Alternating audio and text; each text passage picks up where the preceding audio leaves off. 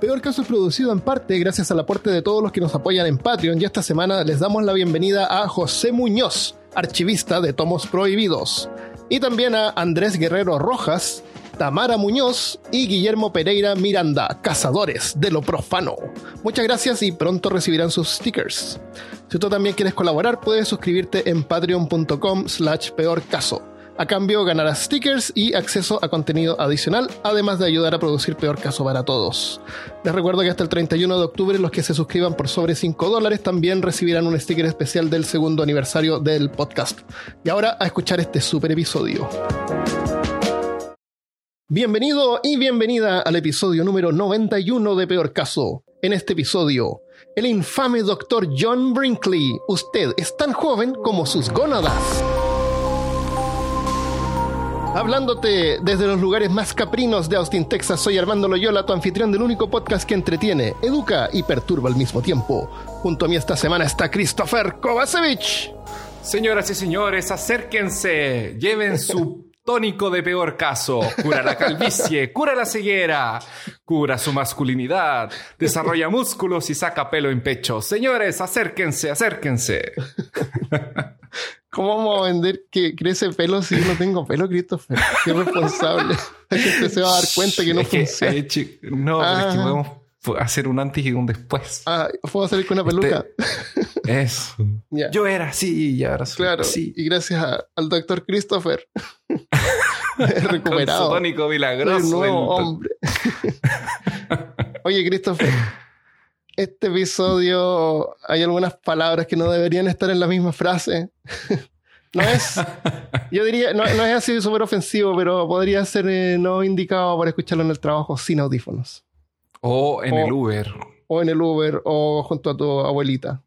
Eh, esta historia comienza a fines del siglo XIX en Estados Unidos, en una época sin regulaciones donde cualquiera con ansias de emprender podía hacerlo incluso aprovechándose de la ingenuidad de la gente.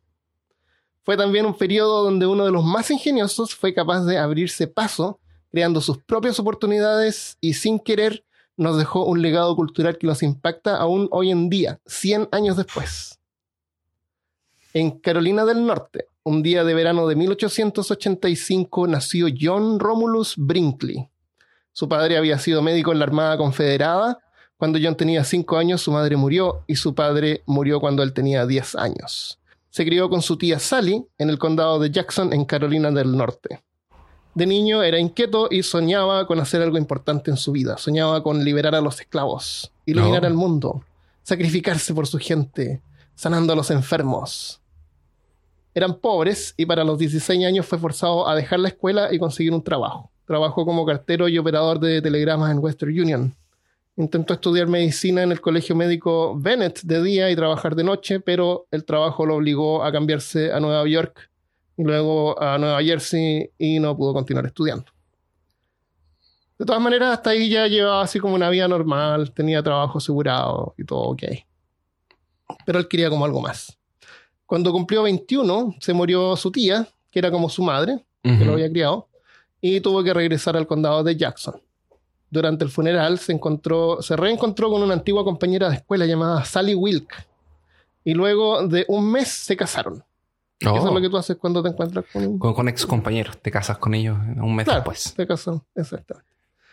El sueño de John era ser doctor, como el padre de Sally, que era doctor. Ella le contó que no tenía que perder tiempo en la escuela, en la escuela de medicina para convertirse en doctor. no, ¿para qué? ¿Para qué perder el tiempo en la escuela de medicina? Exactamente. en, ese, en ese tiempo, por 1890, varios estados todavía no aprobaban el requerimiento de licencias oficiales para doctores, porque los nerds que estudiaban no tenían más derechos que el hombre común.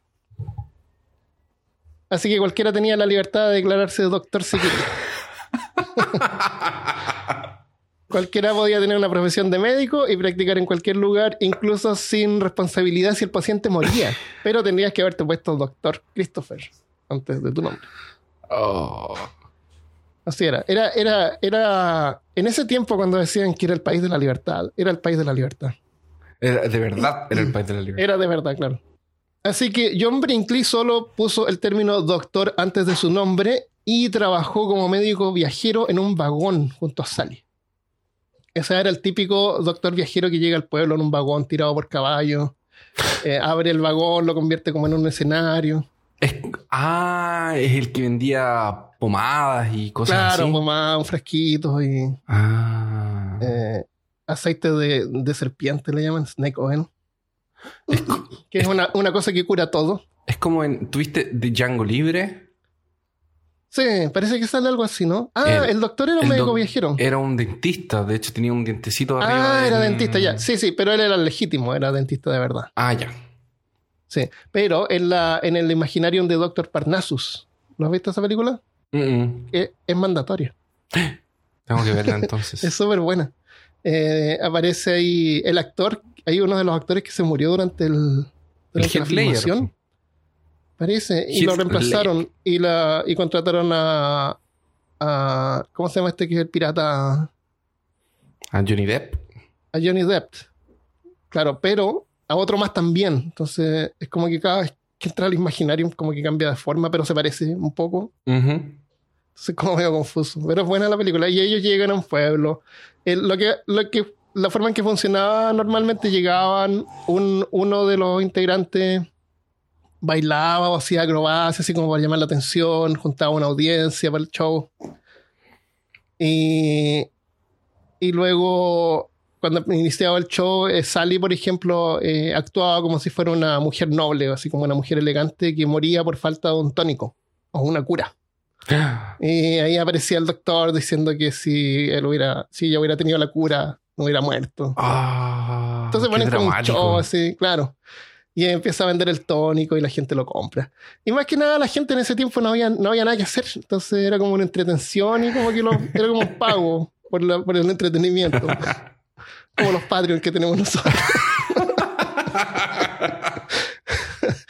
Entonces él vendía su tónico y que curaba todo. Claro, nosotros llegamos a nuestro carrito. Claro, abrimos. Claro. Los Abrimos. entretenemos por una hora acá. A lo mejor aprenden algo, tal vez no. Y lo que aprenden es de dudosa procedencia. Claro, pero les va a dar algo que conversar durante la comida con sus familiares y amigos. claro, su, su proceso. Entonces la, la gente compraba los tónicos. El problema es que John y Sally se dejaron de gustar. No, Ah. no se llevaban bien y se terminaron separando. Eh, tuvieron dos hijos, tuvieron dos hijas, pero Brinkley nunca más las volvió a ver. Eh, John persiguió su ambición de convertirse en doctor en una forma un poco más seria. Se inscribió en un colegio médico en Chicago y en la Universidad de Medicina Ecléctica de Kansas City. Estas instituciones no eran conocidas, reconocidas por el AMA, Asociación Médica de América o Asociación Americana de Medicina. Pero eh, medicina ecléctica sonaba legítima. En 1908 la medicina ecléctica era como lo que hoy se llama nutropatía, nutropatía, así como cosas naturales, ¿Homeopatía? nutropatía, eran Nutropatía. como hierbas y, y curaciones por, eh, por, por, eh, por hierbas y cosas así, Ajá. Eh, como medicina natural, porque como te digo, en ese tiempo no estabas, no habían doctores sólidos, o sea, en ese tiempo los doctores que eran como los verdaderos doctores les daban mercurio a la gente y les hacían sangrías. Entonces no era como que estos eran eh, menos tan menos legítimos, ¿me entiendes? Era como O sea, otra rama. Si a mí me ofreces tratamiento por sangría de mercurio o, O unas hierbitas, hierbitas, un tecito. yo creo que el tecito lo El primero. tecito. Y, y muchas veces puede funcionar mejor, porque más que mal, en la mayoría de estos tratamientos era algo que te daban mientras tu cuerpo se curaba naturalmente. Entonces habían casos en que un médico ecléctico podía hacer un mejor trabajo que un médico licenciado de la asociación médica. Después eso va a cambiar, obviamente, y la asociación médica es lo que hoy llamamos como medicina científica. E- Era lo más científico que había hasta ese momento. Y eso no lo hace menos peligroso. Eh, no recibió su título porque faltaba clases y se la pasaba borracho, era bueno para tomar tomaba mucho. De todos modos, le dieron un certificado de estudiante que le daba derecho a practicar medicina en algunos estados. Como en ocho estados voy a practicar medicina con un título de estudiante. Deberíamos nosotros tener títulos de estudiante. Yo sería eh, estudiante de, de electrónica Sí. y diseño gráfico que estudié como un año. Así que se fue a San Luis, donde mientras bebía en un bar, conoció a un hombre que tenía una mano. No es importante la mano, olvídate de la mano. Ya.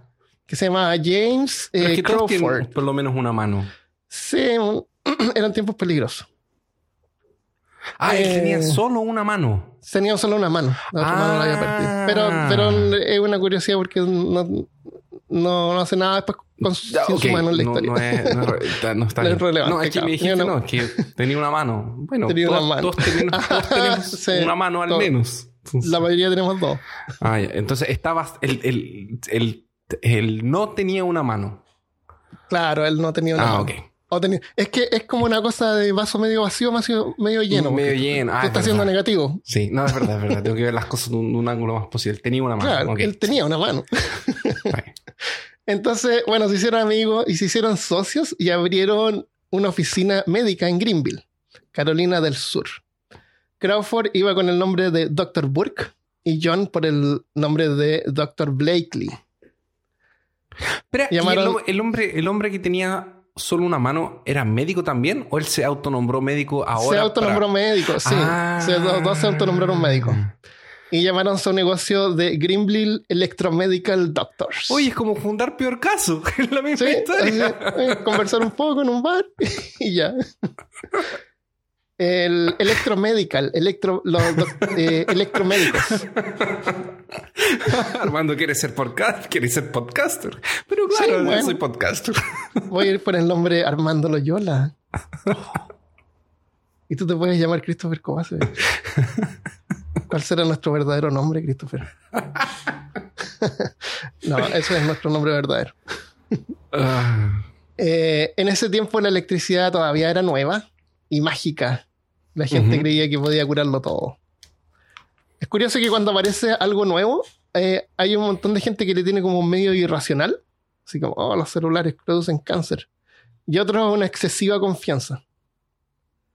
Eh, mi padre nació en el 1911 y por un tiempo vendía equipos electrógenos en lugares rurales al sur de Chile, donde todavía no existía red eléctrica donde había gente que nunca eran dueños de fundos, gente que tenía dinero, pero nunca había tenido una ampolleta en su casa.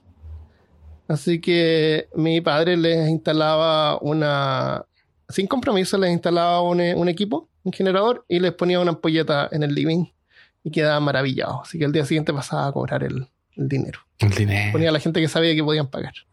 Sí. Y en ese tiempo eh, había gente que decía que la luz eléctrica producía cáncer.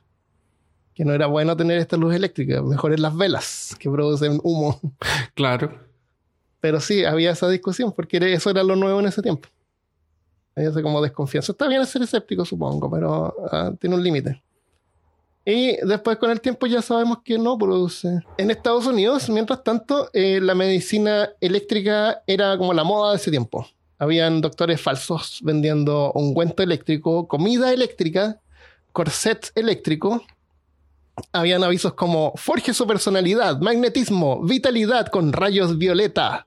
Electricidad puede hacerle más interesante. Ah, Cinturones eléctricos autoaplicables para la, cura, para la cura de nerviosismo y enfermedades crónicas sin tomar medicina. Claro, te daban un choque eléctrico cada vez que te ponías Claro. nervioso. sí, cada vez que va a comer algo. claro, cada vez que te pones te da un choque eléctrico. Eh, agua irradiada eh, duplica el proceso natural. ¿De qué? Eh, toma ah, radiada con, con, eh, con radiación no, pero duplica era el agua proceso eléctrica. natural de qué. del agua, de tomar agua. Era como el doble mejor de tomar agua. Eh, había un con eléctrico que te ponías en la cabeza mientras leías en tu casa y te hacía crecer el pelo.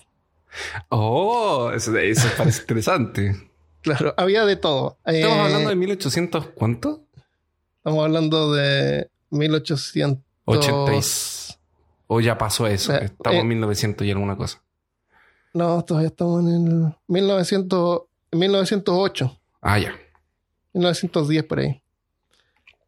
El, um, algunas cosas tenían la palabra eléctrico en el nombre y y con eso era suficiente. Y otras, como que si electrocutaban un poquito a alguien, eh, sentían eso y, y creían que estaban siendo curados. Porque la gente se, se sorprendía por la sensación. La consulta de los electromédicos de Grimble estaba en el segundo piso de una zapatería. El doctor Blinkley, eh, doctor, sorry, ahora se llamaba doctor Blakely, Ah, a- ahora electromédico, vistiendo cotona blanca y una barba tipo Van Dyke es que, y es, que lentes redondos. es, es mandatorio. usar bata blanca. blanca, cotona blanca, eh, decían así como que si la, si la cotona así como que causa respeto, la- el proceso de curación ya ha comenzado. Ah. Eh, la barba tipo Van Dyke es como la típica. Si tú miras esa barba, vas a ver que todos los doctores en ese tiempo tenían la misma barba. Te hacía parecer doctor. Es como la barba. ¿Cómo, cómo dijiste tú? Era como la del barba del, del diablo cuando ponen esa barbita como chica. Como la barbita del diablo. Ah, ya. Y lentes redondos. Eh, el doctor hacía algunas preguntas, tomaba notas y cobraba 25 dólares, que son como 500 dólares de hoy en día. un montón de plata. El paciente pasaba al cuarto de tratamiento, donde el electrodoctor Blakely le aplicaba la medicina eléctrica que venía de Alemania. Ahora permíteme explicarte qué era esa medicina y cómo se aplicaba. Ok. Pero deja ¿Cómo crees tú que se aplicaba? Sí. Eh, entrabas y tenían como unos tubos de vidrio llenos de líquidos de colores. Ya, pero me imagino que eso era parafernalia, ¿o no? Todo eso Era, era, el agua- solo- era la medicina de Alemania. La medicina eléctrica, de Ale- el agua eléctrica de Alemania. ¿Y ¿Qué hacía la persona? ¿Le ponía la mano arriba del...? del- No, no. Con una jeringa grande sacaban eh, el agua de color, ¿Ya? que era agua con colorante, y la aplicaban en forma rectal. No. O sea, un aplicador rectal gigantesco. o sea, la gente pagaba una- para que le metieran agua con colorante por el trasero. Claro, una cosa así. 500 dólares, Christopher, no es tanto. No te creo. ¿Sí? ¿Por qué se le ocurrió eso? Porque no- eso estaba de moda. Parece que aplicaban un montón de cosas por ese método. Porque ahí es donde funciona mejor el agua, el agua de Alemania. A lo mejor había que hacerlo como más dramático. No, no te van a dar una pastilla por 500 dólares, por Christopher. Hay que hacer un- Ya, un- pero una cosa que, que que cobrar complique, que sea 500 así como... para ni hacer un, un- un- un enema. No sé, ¿por ¿qué, lo hubiera, qué hubieras hecho tú para, para justificar tus 500 dólares por el, por el agua, por la medicina eléctrica? Ah, yo creo que lo habría hecho sentar en una máquina así como las de... Una silla... Como una, silla eléctrica. una cosa así. No tenían tanto, si era, era igual barato tener agua con colorante nomás. Y la misma jeringa para todo. Ya, pero es que igual le puedes dar un vaso de agua. No sé, pero ¿por qué? Por el- ay, Podría, qué- podría haber sido así como un vaso de agua que los pone a dormir y después les dicen que le hicieron el tratamiento. Claro, que le hicieron algo. Claro, no sé. Pero era, era lo que era lo que era. Le Igual, tatuaban no una le- cicatriz en el estómago. Claro, una cosa así. Eh, la práctica no les duró mucho y los arrestaron por Me fraude. imagino. Sí. Eh, la- así que luego de salir de la cárcel, parece que pasó unos días en la cárcel, conoció a una mujer llamada Minnie, se llamaba Minerva. Ella sería el amor de su vida, pero también tenía el sueño de ser doctor. Por tres años viajaron por Kansas y Arkansas, donde como médico viajero y Minnie como su asistente. Minnie también ha actuado como partera. Hay gente que le ayuda a las mujeres a tener bebés, porque en ese tiempo la gente tenía los bebés en su casa. Sí. No hay razón para ir a tener un bebé al hospital. Eh, eh, Brinkley juntó dinero para comprar un diploma que le hacía más creíble hacerse pasar por doctor. El 7 de mayo de 1915, la Universidad de Medicina Ecléctica de Kansas le dio la validación. Le dio el, el diploma. No, no tuvo que estudiar, le dio el diploma simplemente. Le costó 100 dólares, que son como 2.500 dólares de hoy en día. Y le daba eh, derecho a practicar medicina en varios estados. Así que se instaló en Arkansas con su práctica como doctor rural. Arrendó un caballo y de repente así durante el día eh, se montaba el caballo y salía galopando así como con urgencia al campo. Cosa que la gente que lo viera pasar así como, oh, está salvando, salvando vidas. Pero esperaba un rato y después volvía y después no, se subía al caballo y salía corriendo a cualquier lugar. Es como, es como cuando manejas Uber y, y te andas paseando sin, sin pasajero por ahí.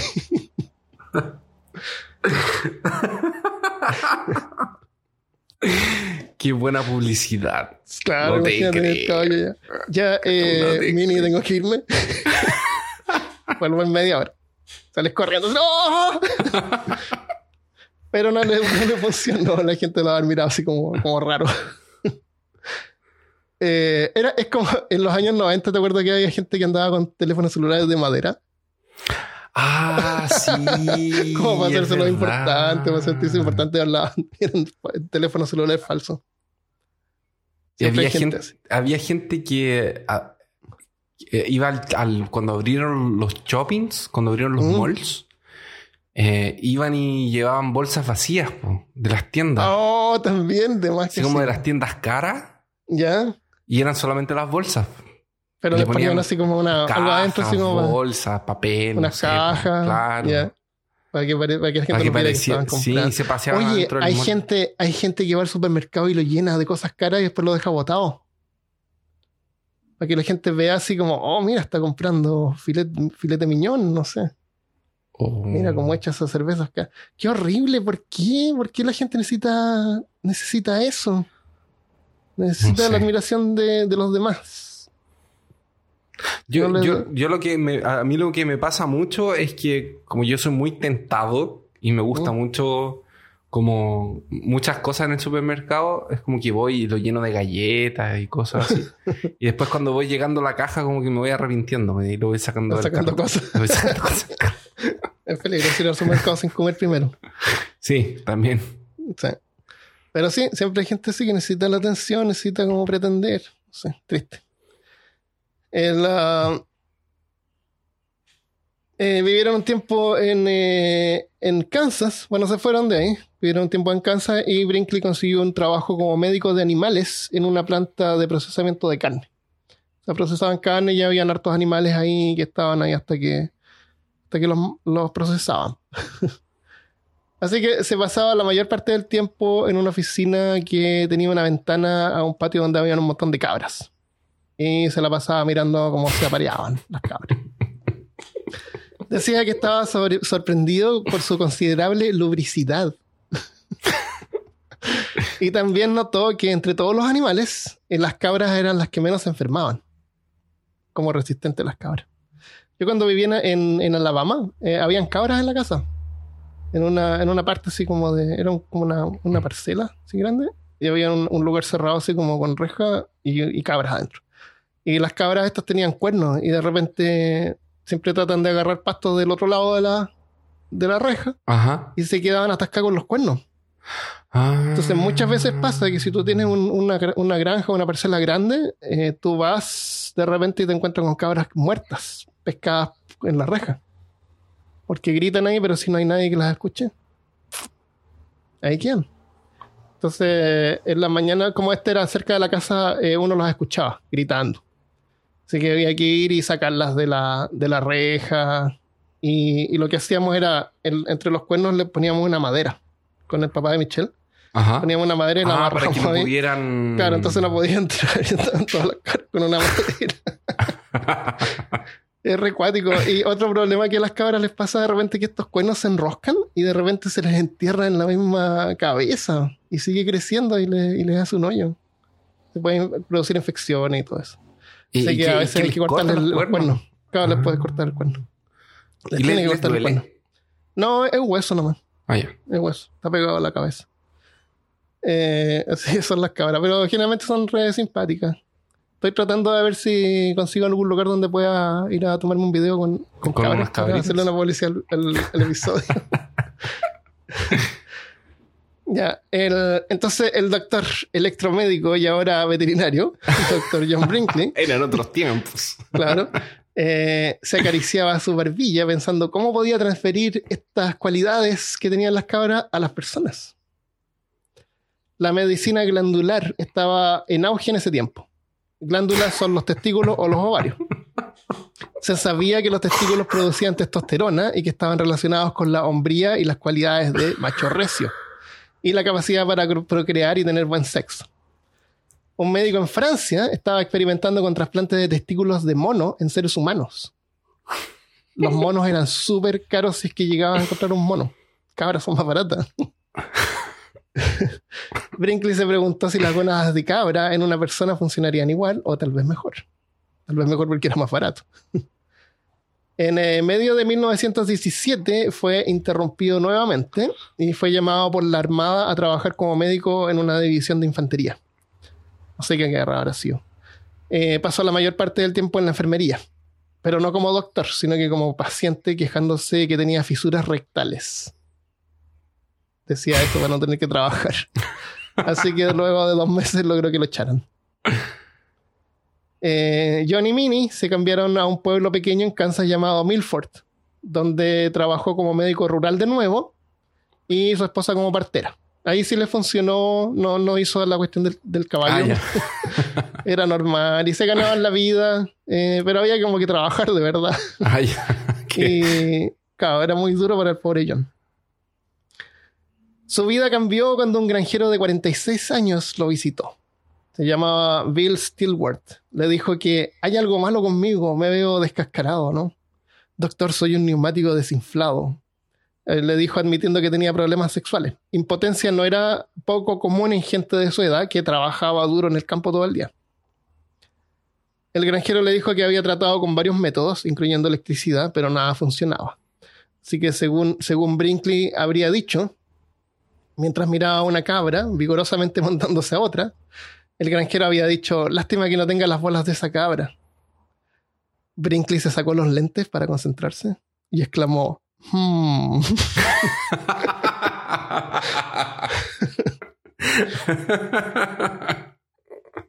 lástima. Hmm, qué lástima. Eh, según Brinkley, él le contó sobre la experimentación de trasplantes de gónada en Europa y el granjero le habría pagado a él para que le hiciera el procedimiento usando testículos de cabra. en la realidad parece que fue al revés. Brinkley le pagó al granjero para que pudiera experimentar en él. Y lo hizo. El primer trasplante de testículos de cabra fue un éxito.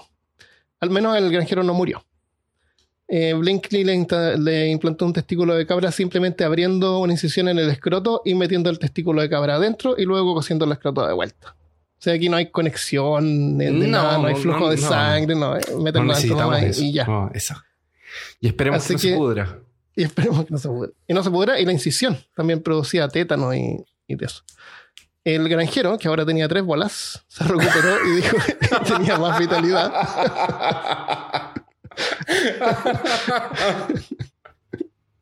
La, voz se, empezó a pasar y pronto la esposa del granjero también le pidió eh, que trasplantaran ovarios de cabra para tener más vitalidad y fertilidad. No hacía muchos trasplantes de ovarios, eh, pero cuando lo hacía era, parece que era como una incisión en el estómago, como a la altura de los ovarios. Hacía como una incisión en la piel y metía ahí el ovario. No sé qué tamaño tendrán los ovarios, pero me imagino que son más chicos que un Qué peligroso. Sí, y ahí lo metía ahí entre medio de la grasa de la piel y la cosía. Eh, lo más cercano a, donde creía que los ovarios estarían. ¿Ah? Y si eso, imagínate que se pudre, se infecta, porque no tiene irrigación, pues entonces es una cuestión muerta allá adentro. Eh, generalmente era, era un, pedazo, no era el, testículo completo, el ovario completo, era como una, podía ser una lámina o cortaba, lo hacía en forma diferente dependiendo de cómo se sintiera ese día. Lo cortaba como si fuera un, diente de ajo y ponía como una, parte. Y lo que pasaba es que cuando, cuando el paciente se lograba recuperar y no se moría de tétano o una infección en la herida, el cuerpo lo reabsorbía. Y también, como vimos en el episodio anterior, también el cuerpo tiene la capacidad de poder eh, encapsular eh, un agente extraño en, calcio. Así que el cuerpo es más resistente de lo que uno cree a pesar de que haya sido a lo mejor sucio y usaba los mismos materiales, la gente sobrevivía. Ah, ah. algunos, porque varios murieron. Entonces ahí fue cuando eh, John Brinkley se dio cuenta de que estaba por sobre médicos normales, con una inteligencia extraordinaria y talento dotado por Dios. Y decidió que no se limitaría a la restrictiva ética de la Asociación Americana de Médicos. Él estaba por sobre eso, por sobre la ética. Brinkley decidió convertir esto en su carrera y viajó a Chicago, a Chicago para completar un curso en cirugía. Tal vez le hacía falta aprender realmente cómo, cómo hacer cirugía. Eh, no había ni siquiera YouTube en ese tiempo. no quiero que le diga nomás. El que falló el curso porque no asistía lo suficiente a las clases porque andaba borracho. En, el, en agosto de 1918 abrió un hospital en Milf, Milfley, el instituto, el Instituto de Salud Brinkley en Milford, Kansas. Le ayudó mucho que hacía menos de un mes el granjero Bill Stewart con su esposa habían tenido un hijo. O sea, habían logrado tener un hijo que nombraron Mm. Billy. ¿Has escuchado el término Billy Goat? Billy No. Goat es un término que a los, a los, en el campo a, los, a las cabras machos les llaman Billy Goat y a las hembras le llaman Nanny Goat. Ah, por ellos dos. No, eh, a, los- a todos los machos son Billy Goats. Ah, todas las hembras son nannies. Entonces a su- fue chistoso que a su hijo le nombró Billy, como le llaman a las cabras, Billy. Eh, bueno, él se llamaba Bill también, así que no sé. Estaba predestinado. Eh, esto para el público fue un milagro realizado por el doctor Brinkley eh, y se fueron sumando más testimonios y la clínica comenzó a llenarse. Christopher, testimonios. Testimonios.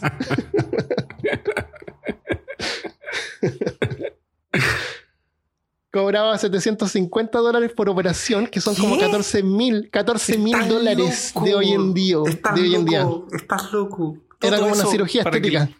Para que le pusieran un pedazo un de, pedacito de testículo, testículo. Sí. Eh, Y cada vez gente- me imagino que era más chico el pedacito porque tenía que... no, de repente Tenía que cómo se sentía ese día. de- No, no, no, no. Ah. La, la forma, esto no lo escribí acá, pero te lo cuento. La, no sé por qué no lo debería haber escrito. Él, él tenía un montón de cabras afuera en un lugar. Y cuando tú vas a la operación, tú vas y eliges tu cabra. Tú podías ir y elegir la cabra Ah, que tú pero querías. claro, ¿por qué no pensé en eso? Sí, es como cuando tú vas a comer eh, langostas. ok. Entonces Espero que vas a las cabras y ver con cuál cabra te sientes así como conectado.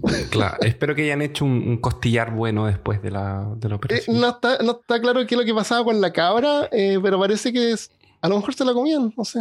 Pero, no- pero le costaba, no sé, pues, ¿cuánto le iba a costar? ¿Unos 50 dólares por cabra? Más o menos. Y, y la... Así que sí, la gente, la gente elegía la cabra y parece que la limpiaban y la dejaban como en otro cuarto y cuando estaba listo para la operación eh, traían a la cabra y le sacaban los testículos ahí mismo al lado tuyo. Excelente. Sí. En la- el- así que 14 mil dólares es un montón de dinero y en ese tiempo la gente tenía que pedir préstamos, eh, Vender sus cosas a veces. vender sus cosas. eh, ¿Cómo se llama cuando tú pones la casa y te dan un préstamo por la casa? Y dejas la casa así como en parte de pago. Hipotecar. hipotecar la casa o tu granja. Ujú. Eh, y lo más in- increíble fue la cantidad de pacientes que le implantaban los, fragmentos o testículos de cabra. No tenían complicaciones. O sea, lo más increíble fue que la mayoría no tenían complicaciones. La- los resultados positivos eran en parte por el efecto placebo y por la publicidad del mismo Brinkley, que decía que el procedimiento funcionaba mejor en personas inteligentes y tendía a fallar en personas estúpidas. Así era. ¿Cómo se está sintiendo? Oh, muy bien, no, estoy excelente. Claro, usted es muy inteligente entonces. Se nota. Sí, maestro, maestro. Menos gente admitía que la operación no le había funcionado Pero y la mayoría anunciaba que funcionaba perfectamente. Y lo... era, era como eso, pues, de demostrar. Si tú decías al público y, y mientras más lo compartías que había funcionado mejor, más inteligente eras. Eh, claro. Así que todo iba bien para Brinkley y el dinero fluía como con la lubricidad de las cabras, hasta que fue nuevamente interrumpido, esta vez por una pandemia de gripe que pasó en 1918. También llamado resfriado español, la pandemia terminó matando entre 40 y 100, y 100 millones de personas. Murió más gente por esta pandemia que en la Primera Guerra Mundial. Oh. Resfrío español. En, eh, en su hospital, Dr. Blinkley asistió en su clínica a enfermos de gripe y afortunadamente con gran éxito solamente perdió a un solo enfermo. Así que Brinkley tuvo la oportunidad y pensó que desde entonces podía continuar salvando vidas como médico legítimo. Pero luego se acordó de lo que le pagaban por los testículos de cabra y se le pasó. Su negocio era tan exitoso que tenía gente acampando afuera de la clínica. Venían así de otras partes de Estados Unidos y acampaban afuera esperando ser atendidos, incluyendo mujeres. Eh, te conté cómo le... Ah, en, la- en el caso de las mujeres, te conté cómo hacía el procedimiento, pero No. no solamente incrementaba la fertilidad, sino que también reducía las arrugas y aumentaba el tamaño de los senos. O sea, todo lo que las mujeres sueñan. Claro. No sé. Yo creo que hoy en día no, pero tal vez en ese tiempo tampoco, pero. Pero había algunas que sí, y, le- y hacían cola afuera. Eh, ah, está cómo hacía eso, ya te lo dije. Eh, operaba antes y después. Ah, eh, ¿viste que nosotros tomábamos 11 en Chile?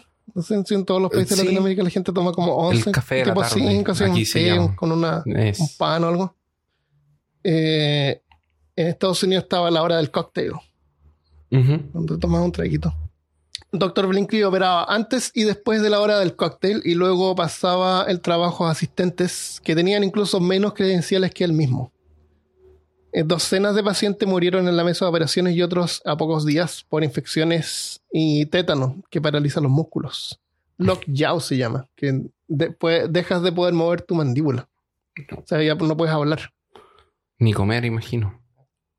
Ni comer. Eh, había un, eh, un, un paciente que fue llevado a un hospital normal con eh, gangrena por la incisión en el escroto. Estaba infectado.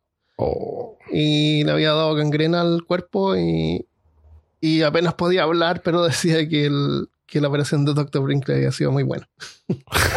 y, y después murió. le dio como un ataque y murió. Ah, haber sido muy inteligente el hombre.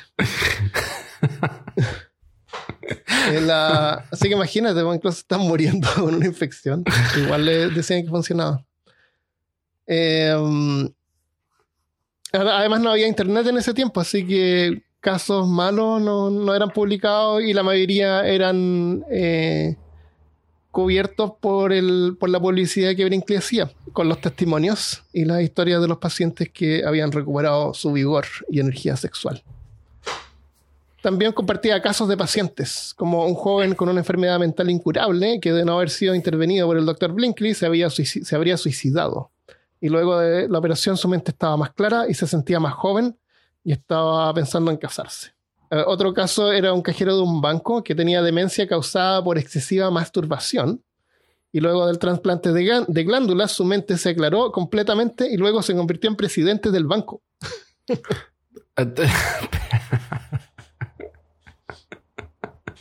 Un cajero.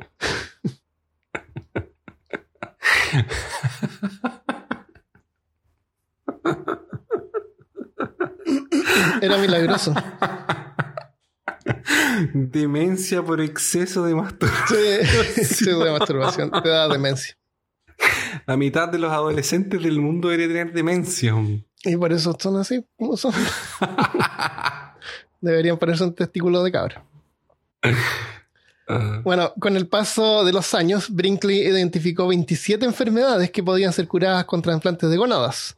Desde demencia hasta tirarse pedos. y aseguraba que su operación tenía un 95% de chances de funcionar. Su eslogan era, toda energía, toda energía es energía sexual. Y un hombre es tan joven como sus gónadas. Ay, qué chistoso. Eh, No te creo. Bueno, eh, no está mintiendo porque realmente un hombre es tan joven Como sus gónadas. como sus gónadas. Porque Pero si tú tienes gónadas, si tú puedes obtener gónadas más joven, eres más joven. Ah, es verdad. Sí. Se me había olvidado eso. Eh, o sea, la, la juventud está en las gónadas. Por alguna Ya, razón. sí, no. Puede ser. En las cabras, hablemos de las cabras un poco. Los pobres cabros. Pobre cabrito. Hay varias especies de cabras. Eh, Brinkley prefería usar unas que se llaman eh, Toggenburg, que es como la raza, que son unas cabras que tienen como orejas de ciervo, así como paradas. Hay, oreja, hay or- unas que tienen orejas así como de perrito, así como colgando. ujú. Otras tienen orejas paradas como ciervo. Y tienen como una como unas cosas colgando acá en el cuello, como unos hilitos de carne. Parecían, parecían como testículos. Le cuelgan desde el cuello como, como estas cosas de gallina.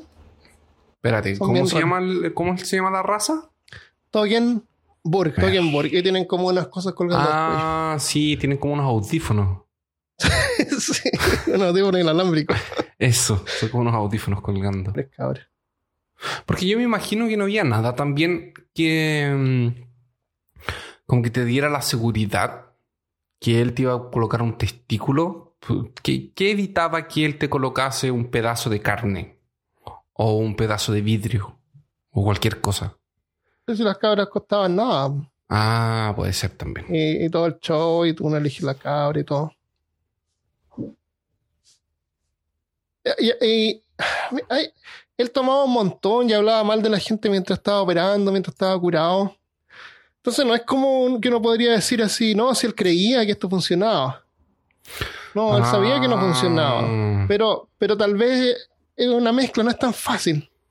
No es tan blanco y negro. A lo mejor eh, sí, realmente habían investigaciones sobre trasplante de gónadas y a lo mejor él creía que a lo mejor sí funcionaba un poco, pero también abusaba a la gente. Así que no sé. Yo no lo estoy juzgando. Así como. Es difícil jugarlo, pero, o sea, no es tan difícil jugarlo, pero, pero pensando que la mayoría de las veces estaba borracho y ahí se salía la verdad, se burlaba de los pacientes. Y sabía lo que estaba haciendo. A lo mejor pensaba que funcionaba un poco, Tal vez. O al menos al comienzo. tal vez. El- una vez un cliente de California, que venía de California, insistió en usar gónadas de una cabra angora, que era una especie de cabra más elegante. Oh. eh, Brinkley ahí descubrió que olían súper mal las gónadas de cabra angora. Así que prefería usar las Tannenberg que eran menos hediondas. en el tiempo de mayor éxito, eh, incluso podía transferir testículos humanos. Costaba 60 mil dólares en dinero de hoy en día. Y los testículos provenían de prisioneros esperando condena de muerte. Es el lado oscuro. No solamente testículos de, de, de cabra. 60 mil dólares. Oh. En, la- en 1921 visitó el hospital Park Avenue en Chicago, donde realizó 34 trasplantes de gónadas. Ya no hacía sus operaciones solo en granjeros. Uno de sus clientes era un juez y el otro era JJ Tobías, director de una escuela de leyes de la universidad. Tobías fue luego entrevistado por un periódico y declaró que se sentía 25 años más joven. Oh. Decía, soy un hombre nuevo, lleno de energía, listo para seguir trabajando.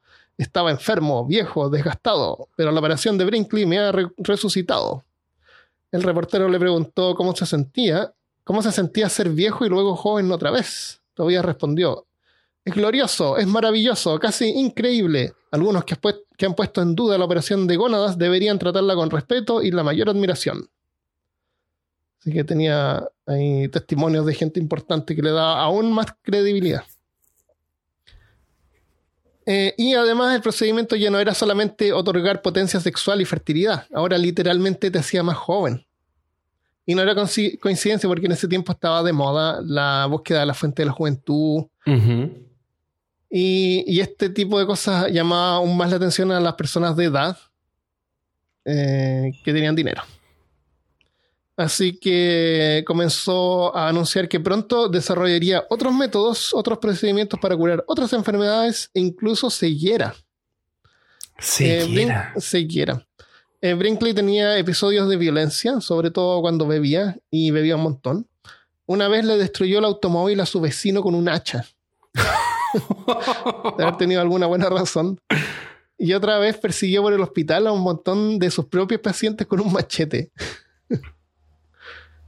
Eh, una persona solicitó una orden de protección contra él. Eh, Brinkley dijo que parece que había, habría hecho algo que, no, que le había dado miedo a esa persona, supongo, no sé. No sé si me arrestaron o no, pero tuve que pagar una fianza de mil dólares. no sabía si lo arrestaron. En un hospital, en su hospital, en su hospital había un doctor llamado Osborne que tenía una sola oreja. En vez de dos tenía una. Oh, Ya habían rumores que Dr. Brinkley le había mordido y arrancado la oreja. Lo cual tal vez podía ser verdad. A lo mejor durante una operación eh, se le cayó un testículo. que no lo pudieron encontrar porque deben ser refalosos, ¿no? sí, Con toda esa lubricidad que tienen. claro. Así que a lo mejor le mordió la oreja al doctor que estaba al lado y se le implantó, le implantó la oreja. escrotó al- al paciente. ¿Ha visto, ¿Ha visto esa rata que tiene como una oreja en la espalda? No. ¿Cómo no? Una rata que le implantaron como una oreja y la oreja Ah, sí, crece en la sí. espalda. Sí, sí, sí. Ya, imagínate si el escroto, pero con una oreja. Eh, de todos modos, para 1920 realizaba 50 operaciones al mes, ganando como 7 millones de dólares de hoy en día al año. Hasta el- mucha plata. Era mucha plata, sí. Así que parte del dinero era invertido, invertido en la ciudad de Milford. Pagó por veredas, alcantarillado, luz eléctrica, caminos pavimentados alrededor de la estación de tren y hasta un nuevo banco, porque seguramente su dinero no cabía en el que había. Claro. Intentó abrir un zoológico para el pueblo y compró un oso. Y dejó el oso en su casa mientras tanto. Y una noche que estaba tratando de dormir, el oso hacía un montón de ruido. Así que fue y mató al oso.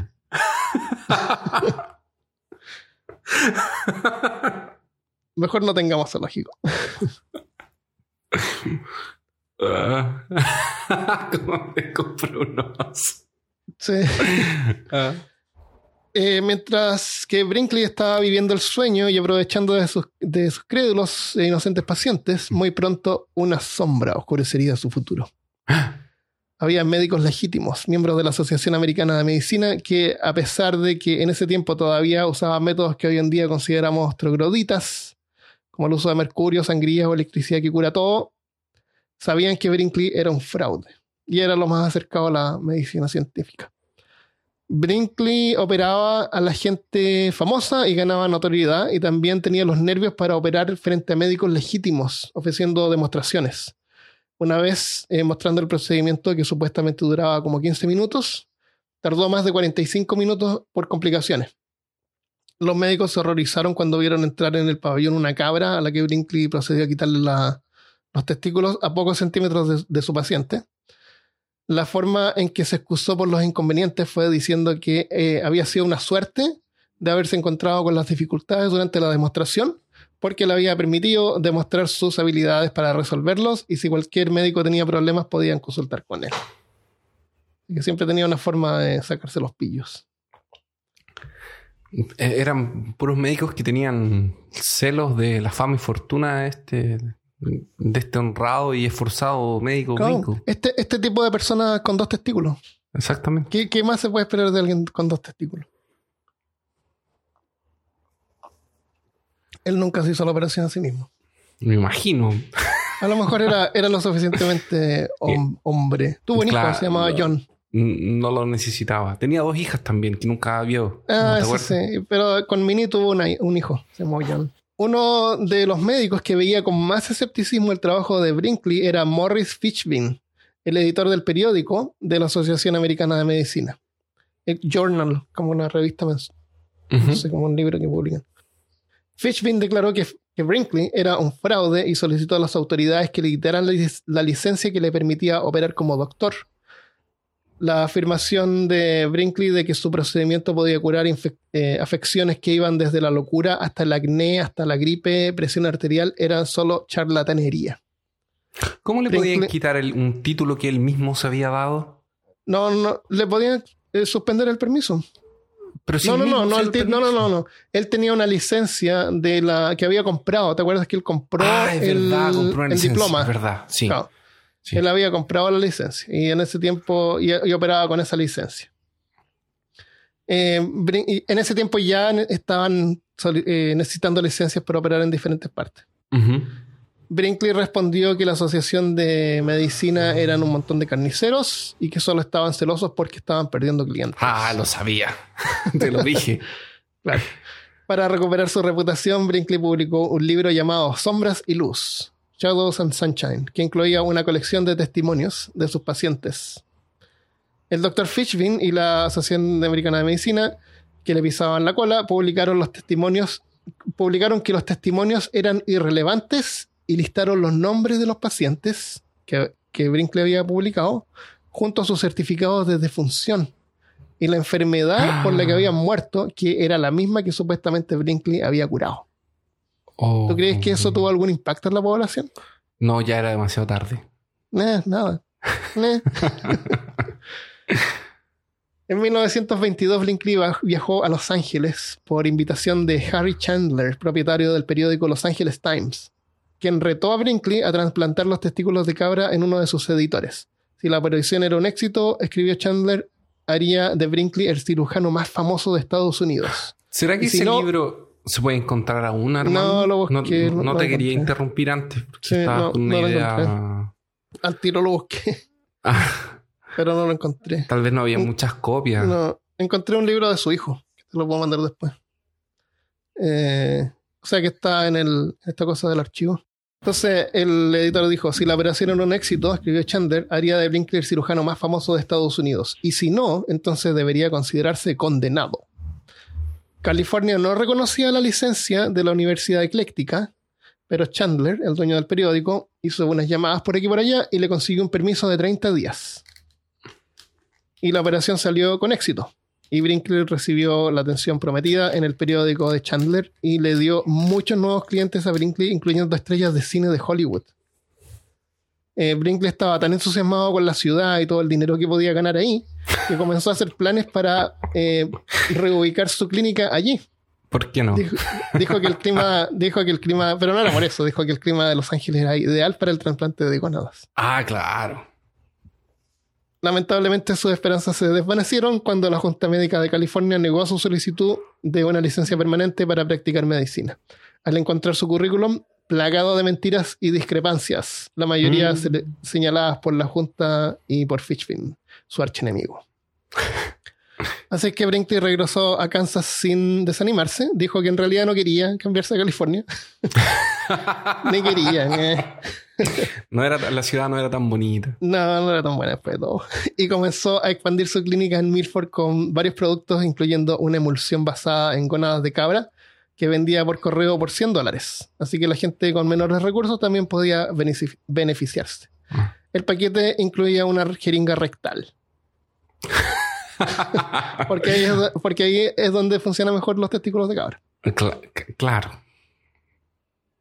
Varios eh, otros trataban de imitar los productos de Brinkley. En Illinois, en, Illin- en Illinois estaba el Young Gland Chemical Laboratory. En Denver estaba The Vitalogland Company. y por todo Estados Unidos habían cosas como Glandol, Glandtone, Glandin. Cualquier cosa Gland y algo. Eh. John Brinkley se dio cuenta de que debía hacer algo para dejar de compartir a sus clientes con la competencia. Así que, y durante su estadía en California, había descubierto una nueva tecnología, el potencial de la radio. Ah. En ese tiempo, la radio era un medio nuevo y, y estaban todavía debatiendo si debería ser usada o no para publicidad. Lo único que se escuchaba por la radio en ese tiempo era música clásica y cosas aburridas. no era como la televisión, era como un medio puro, así sin propaganda. Eh, mi papá, mi padre vendía radios por 1930. Eh, vendía radios de General Electric, parece. ¿En serio? Sí. Y Pero me contó. eran esas como eran co- como muebles, una cosa así. Sí, ¿o? pues yo creo una caja grande, sí. Me contó una vez que eh, vino al alcalde. Le trató de vender una radio al alcalde de Rancagua. Y el alcalde le dijo que ya que le compraba la radio si es que esta tocaba el himno nacional. Así que no se lo compró.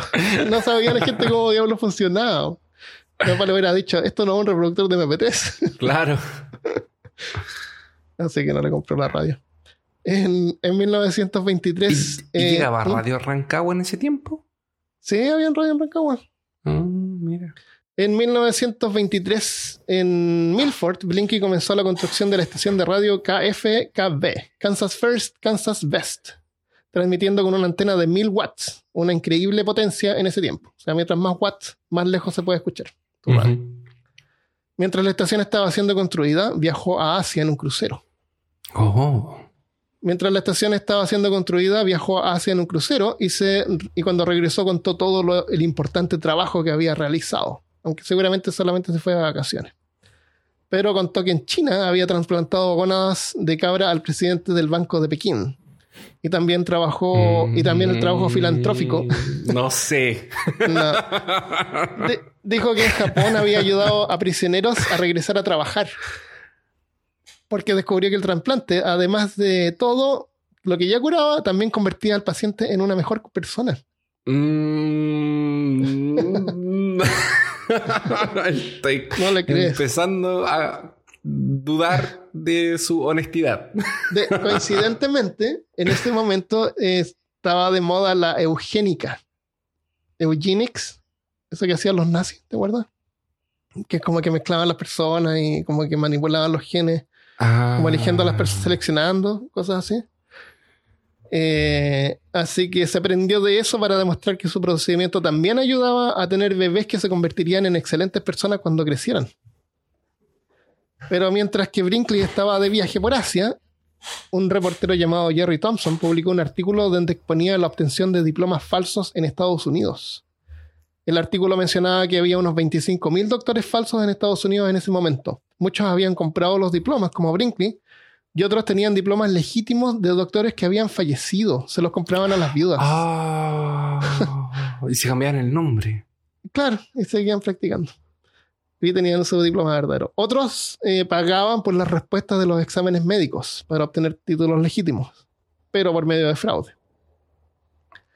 El artículo no nombraba directamente a Brinkley, pero mencionaba el mismo lugar donde él había obtenido su diploma en 1915 y sabía que podía representar un problema mayor. Y era solo solamente cuestión de tiempo hasta que Brinkley sería mencionado y justo cuando estaba expandiendo su negocio. Oh, oh. No pasó mucho tiempo hasta que Brinkley fue mencionado y, expu- y expuesto como un fraude. Esto era mientras la nueva radio de Brinkley ya estaba iniciando, así que partió acosando reporteros, acusándolos de estar en coalición con la malvada Asociación Americana de Médicos, que llamaba un monopolio contra el interés público, porque quería que los doctores tuviesen licencias aprobadas por ellos mismos. No, por man, pero ¿cómo? ¿Quiénes son ellos para decir que tú puedes ejercer medicina? exactamente, eso es, ¿quiénes son ellos? Corta, corta carnes, le decía. Claro. Esto, esto debe, ser- debe haber sido muy, muy gracioso porque me imagino como una pelea entre youtubers. Entonces como que Sí. dicen algo, salen en el diario, después la gente espera la transmisión Claro. de... Ah, la, la Brinkley. radio, claro, sí. Claro, El- espera la radio para el la siguiente respuesta. programa. A ver qué Blink- qué va a decir A ver qué va a decir, exacto. Claro, después esperan el diario a ver qué va a decir Fishbin. Se llama Eh, su, sí. su archienemigo.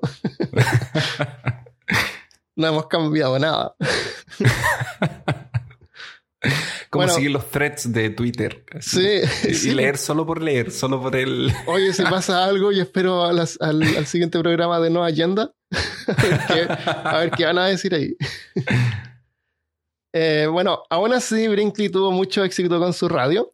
No solo era una de las primeras radios en el área, era también diferente al resto. En vez de solamente pasar música clásica, parece que pasaban así como unas grabaciones de, de unos, así como discursos y cosas aburridas. Él, a cambio, tenía invitados que cantaban, orquestas tocando música, servicios religiosos de la iglesia episcopal, lecturas masónicas, porque en ese tiempo todos eran masones. Ah, sí. Era como popular Era como popular. ser masón. Todavía es popular ser masón, aquí en Estados Unidos. Eh, una señora daba clases de francés todas las semanas y además tenía sus recomendaciones médicas. Tres veces al día daba sus conferencias médicas hablando del éxito de la investigación de gónadas de cabra, alentaba a aquellos hombres con miedo a volverse inferiores a escuchar la radio, hablaba sobre nefritis, arteriosclerosis y otras enfermedades en forma convencional, usando un acento de campo y de repente usaba algún término en latín como para impresionar. Oh. Así se ganaba la simpatía y el respeto de su au- audiencia, que era mayormente rural. También respondía a consultas médicas que la gente le enviaba por correo. Espero que, sean- que hayan sido descriptivos. Doctor, me salió un grano aquí. Claro, me salió un grano en el ¿Qué codo. significa? Me salió un doble grano. ¿Qué significa? Temas que le deben haber llegado así. Doctor, a mi cabra le salió un grano. Claro. Yo me acuerdo que hace un montón de años, así como cinco años atrás, encontré una parte donde habían unos pavos reales. Eh, había un huevo de pavo real, mm, como debajo en el busto, porque los, los- ¿A dónde- las- a las- dónde- acá en Austin. ¿A dónde ¿Fue fuimos? donde Sí, fuimos? Sí, Ah, sí. ya. Porque las aves, igual que las gallinas, ponen huevos así como de repente porque tiene- les sale un huevo. Así como nosotros ponemos podcast. no, no son fertilizados, entonces pueden haber huevos en cualquier lado. Huevos, huevos de pato se pueden encontrar en las plazas. Eh, la cuestión es que le toman un video hacia el huevo y lo en internet. Y hasta el día de hoy, de repente hay gente preguntando si oh, cuánto se demora en eclosionar el huevo. ¿Cómo hay que quitar el huevo?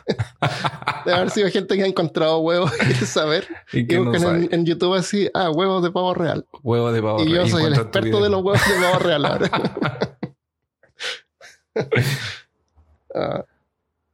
Ya, bueno, mientras tanto, en julio de 1924, un jurado de California comenzó a perseguir a los que tenían prácticas falsas y hasta solicitaron en un momento la extradición de Brinkley.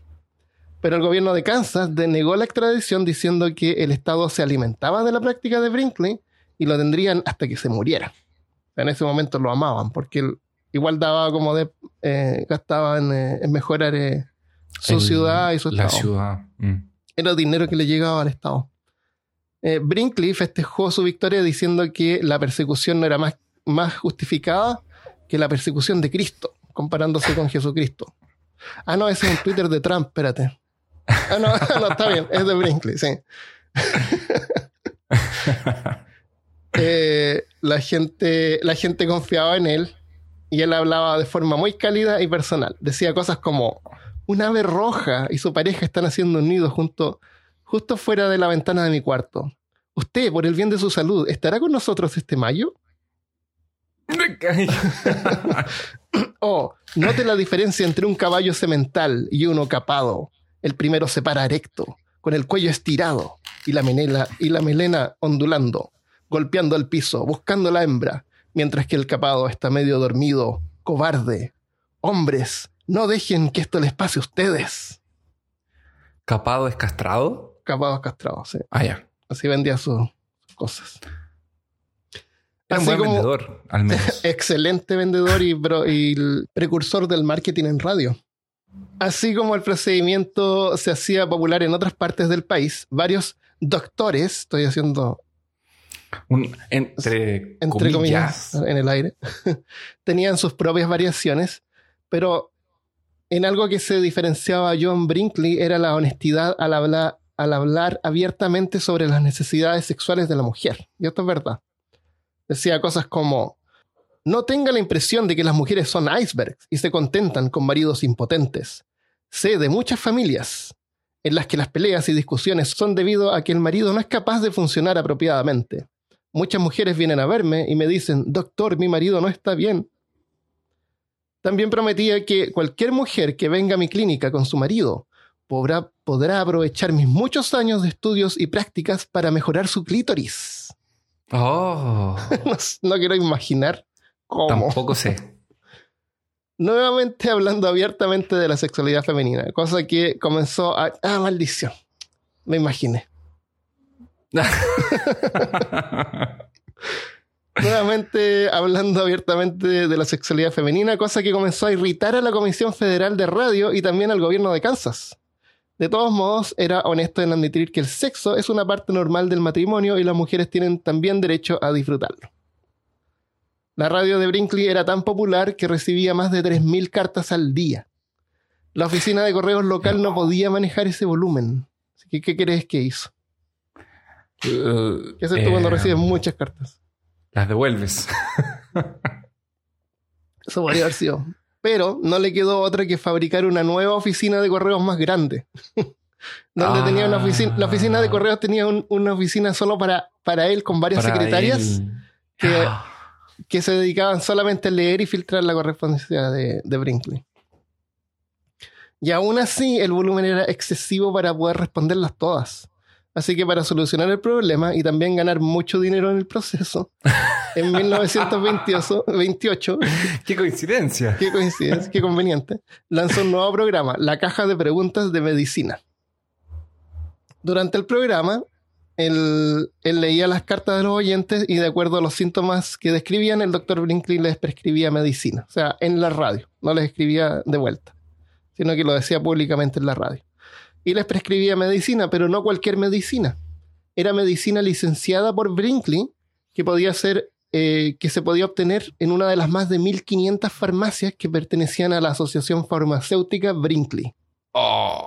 O sea, era, era su propia medicina. En el show leía la carta y luego decía algo como, probablemente tiene cálculos en los riñones. Mi sugerencia es iniciar el tratamiento con prescripciones 80 y 50 para hombres. También 74. Creo que será mucho mejor. Además, tome mucha agua. la gente que escuchaba se identificaba con los síntomas de las cartas y compraban en la farmacia la misma medicina, porque en ese tiempo Pero no es se necesitaba obvio, receta. Es obvio. Ese era el, ese si a era usted el le duele la cabeza, oh, me duele la cabeza. Claro, se Si siente cansado le- durante el se día. siente cansado. Ay, estoy muy cansado y le duele el codo. ¡Ah! Me duele el codo. Entonces usted tiene. Tiene una Una mano en el, en el extremo de su brazo. Hay una mano. Entonces usted tiene la deficiencia número 73. Entonces usted tiene una mano. Oh, imagínate. Sí.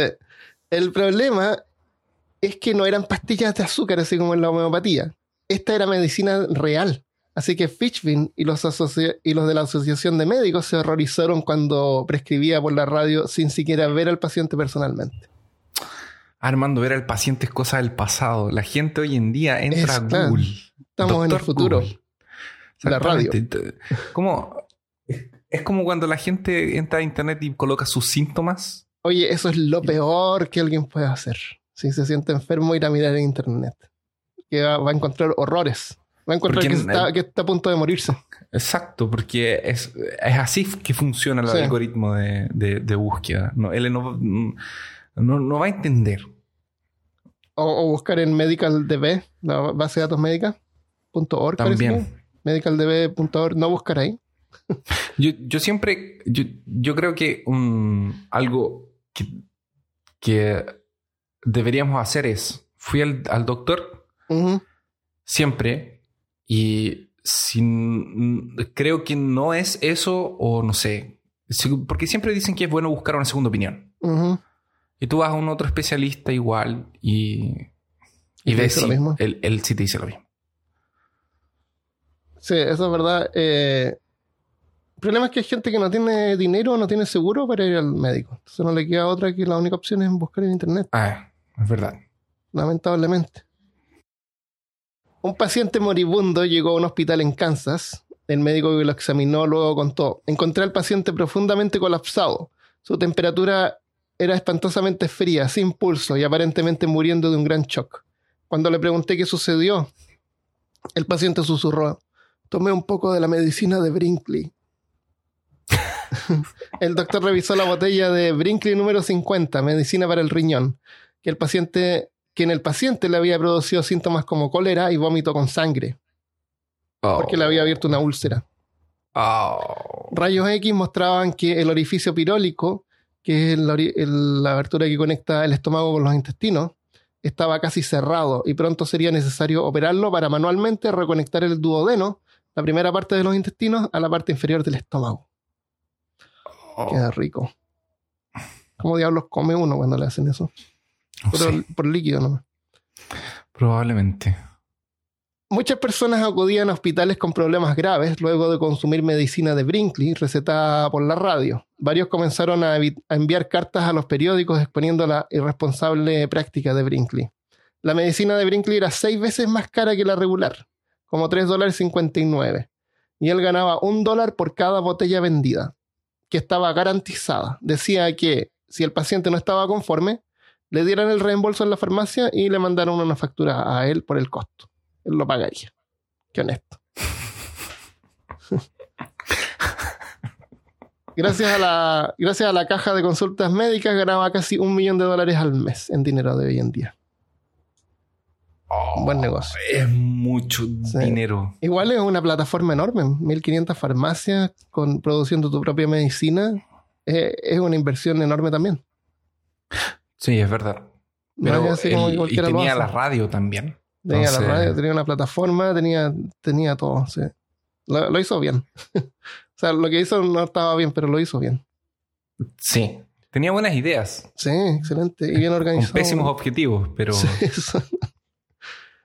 Eh, varios doctores de la Asociación Americana de Medicina, incluyendo Fitchvin, finalmente consiguieron revocar los permisos legales a Brinkley para practicar medicina. En la radio, Brinkley insultaba a Fitchvin, su némesis de toda la vida, y acusaba a la Asociación de Oligarcas. Los periódicos, cortacarnes les decía también. Los periódicos comenzaron a exponer casos contra el doctor Brinkley, como el caso de un niño de 15 años con apendicitis que decía que Brinkley lo había amenazado con una pistola exigiéndole 100 dólares más por una operación que ya había hecho. Esto no tiene mucha diferencia con la asistencia médica de hoy en día en Estados Unidos, donde luego que te dieron de alta del hospital, a las semanas te llega por correo una factura sorpresa cobrándote algo que curiosamente el seguro no cubrió, que pueden ser facturas por rayos X, por 30 dólares, a 500 dólares o más. Y así pasa. Bueno, en el caso de Brinkley, el paciente, el niño de 15 años, dijo que había abierto la puerta todo borracho, sosteniendo una pistola y amenazando con matar a sus hermanos si no le pagaba. Horrible. Pronto el estado de Kansas investigando, eh, debe haber estado operando así. Esta operación eh, debería haber cobrado como 100 dólares más. O tal vez necesitaba 100 dólares para algo. A lo mejor también. No, a veces era ultramillonario. Esa es la cuestión, que era súper millonario y era súper eh, amarrete. No hacía descuento. No hacía descuento. Ah. Había gente que llegaba así, gente pobre, que le faltaban así 100 dólares para la operación de gónadas, por ejemplo, y no les hacía descuento. Los hacía pedir préstamos, hipotecar sus casas, hasta que llegaran con todo lo necesario. Sí. Después hizo eso de, de vender esa, las gónadas como en polvo y, y como Ah, más baratas. La, la sustancia Claro, gonadal. Eso.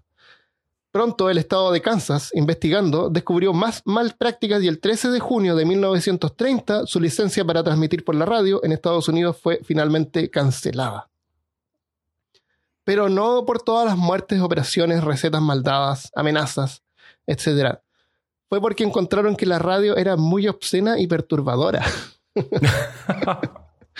Era un problema que el doctor Blinky dijera al aire palabras como erección o clímax. Eso fue lo que los horrorizó. Eso fue lo que. Eso fue la gota que rebalsó el vaso. Pero es terrible. Sí, en los años 30, en ese tiempo nadie habla de esas cosas. No existe ese tipo de educación. Un caso que destacaron fue cuando una vez una mujer que tenía muchos hijos y no quería quedar embarazada, Brinkley por la radio le habría dicho: Le sugiero que esterilice a su esposo y luego estará a salvo. Siempre y cuando no salga al pastoreo con otras vacas y se meta con otro toro. Continuó transmitiendo mientras apelaba, acusando a la Comisión Federal de Radio de haber pagado entre 15 a 50 mil dólares para obtener los votos contra él para cerrarle la radio. Eh, bueno, hubo un juicio. Durante el juicio, los acusados llevaron pacientes que, eh, que Brinkley había tratado.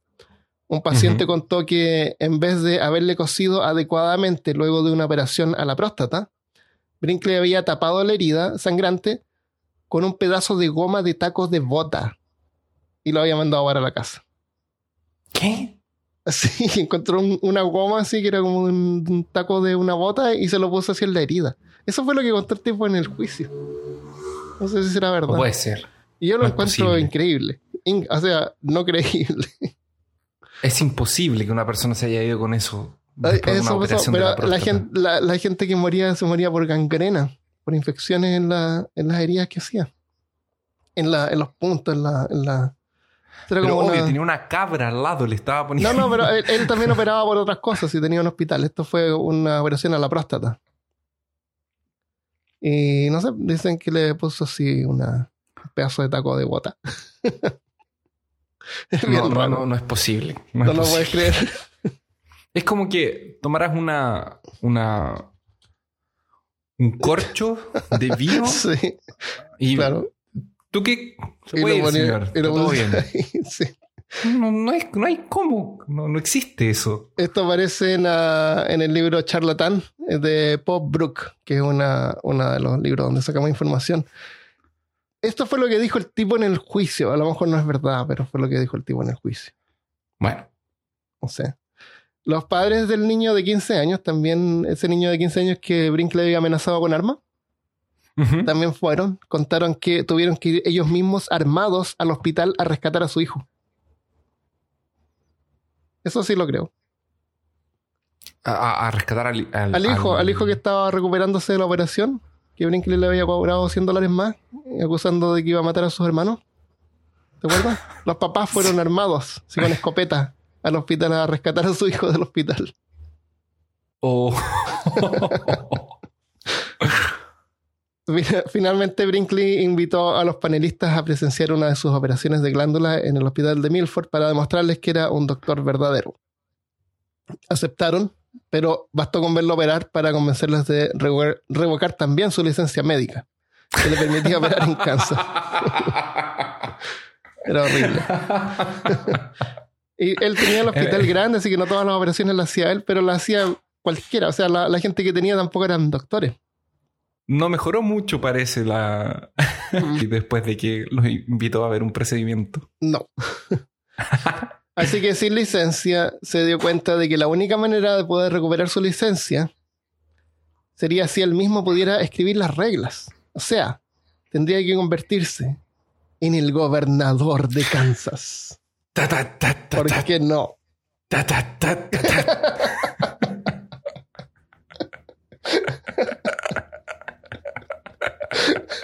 En la, le sugería a Christopher ver una serie que está en Amazon, se llama Nuts. Y en esa parte eh, le pregunta a alguien así, pero doctor, ¿no está preocupado? Y el doctor se gira así. ¿Me veo preocupado? ¿Te acuerdas de esa parte? Sí, es muy bueno. Ah, bueno. se llama Nuts con un signo de exclamación al final. Es bueno. Está en Amazon. Sí, está basada Está más o menos en una, en una, eh, en una biografía autorizada que, que él mandó a hacer, así que, y después como que le dan así como la vuelta, entonces como diferente de lo que estamos hablando acá. Pero bueno. Gobernador de Kansas, 1930. Para entonces, en ese momento, el proceso de elecciones ya había comenzado. Así que Brinkley postuló como un ca- candidato solo un mes antes de las elecciones. Su nombre no aparecía escrito en los votos porque ya habían sido impresos. Pero de todos modos, en Estados Unidos, cualquiera puede postular como lo que se llama candidato por escrito. O sea, en el voto hay un espacio para escribir manualmente el nombre del candidato. Mm. Y ahí uno puede escribir el nombre de quien sea, de cualquiera que quiera. Cualquiera puede llegar a ser eh, presidente si es que recibe suficiente, si es que la gente eh, escribe su nombre en el voto. Tenía a la población de su lado y su posición era que estaba siendo perseguido injustamente por la Asociación de Medicina y políticos corruptos. Prometió medicina gratis, hospitales en todas partes y más lagos para Kansas. Brinkley aprovechó su radio para convertirse en el candidato del pueblo. Su eslogan era Clean Out, Clean Up and Keep Clean, algo así como limpiar, limpiar y mantener limpio frase que supuestamente la había sacado de un frasco de laxante. Estaba en el baño así, ay, ¿cuál puede ser mi frase? Esto no lo van a saber los, la, gente más, más joven, pero Claro. antiguamente, ¿Ah? cuando uno iba al baño, Ajá, sí. en las casas que no existían revistas, porque eh, nosotros ya, ya habíamos pasado tanto por el calvario de ir al baño y no tener que leer, que que, que celular sin celular. no existía el celular. Entonces, eh, tenías que leer, cuando ibas al baño no llevabas una revista, tenías que leer la composición del champú, del jabón, Bueno, ahí Eh. es donde aprendí eh, química. lo, lo- lo- lo que dicen los paquetes de los confort, del papel Claro. higiénico, eh, de la pasta de dientes. Entonces, Cualquier Pero, cosa que estuviera al alcance de la, de la mano, del llegó brazo. un punto en, en- eh, al menos en, en mi casa, que nosotros nos apoderamos de un de uno de los armarios de- del baño de mi mamá y poníamos revistas ahí. Ah, genial. Entonces, cuando nos olvidábamos de llevar algo, había un revistero. Qué bueno. O sea, ¿qué, se, qué se supone que la gente debería hacer así como sentarse y mirar al frente, a la puerta? Claro. Entonces yo me imagino que él tal vez Como fue al baño un día y no tenía nada para leer y de repente empezó a ver así, oh, una botella de un laxante. Y leyó y clean up, clean down y keep it Claro, clean. no me, me imagino que sí. En ese tiempo la gente leía también eh, el catálogo de Sears. Catálogo de Sears que salía así, creo que como tres veces al año, que es un catálogo grande, así como una guía telefónica. Ajá. En el campo eso se usaba para leer. Y después cuando terminabas, tú arrancabas una hoja, hoja que ya habías leído, Ah, y la usabas para limpiarte, espero que no haya ningún producto que, que necesite, claro. que necesites. Pero eso lo usaban para ir al baño, esos catálogos. Eh, con, la popularidad, con la popularidad de Brinkley, los políticos se pusieron nerviosos, considerando que podría llegar a ganar el fiscal general y de algo para recortar sus votos.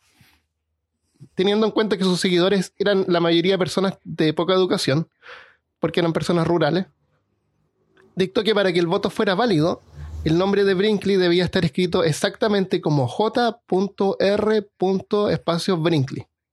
Así que todos los votos que dijeran John Brinkley, John R. Brinkley, Doctor Brinkley, Doctor de las Cabras o cualquier otra variación sería inválido.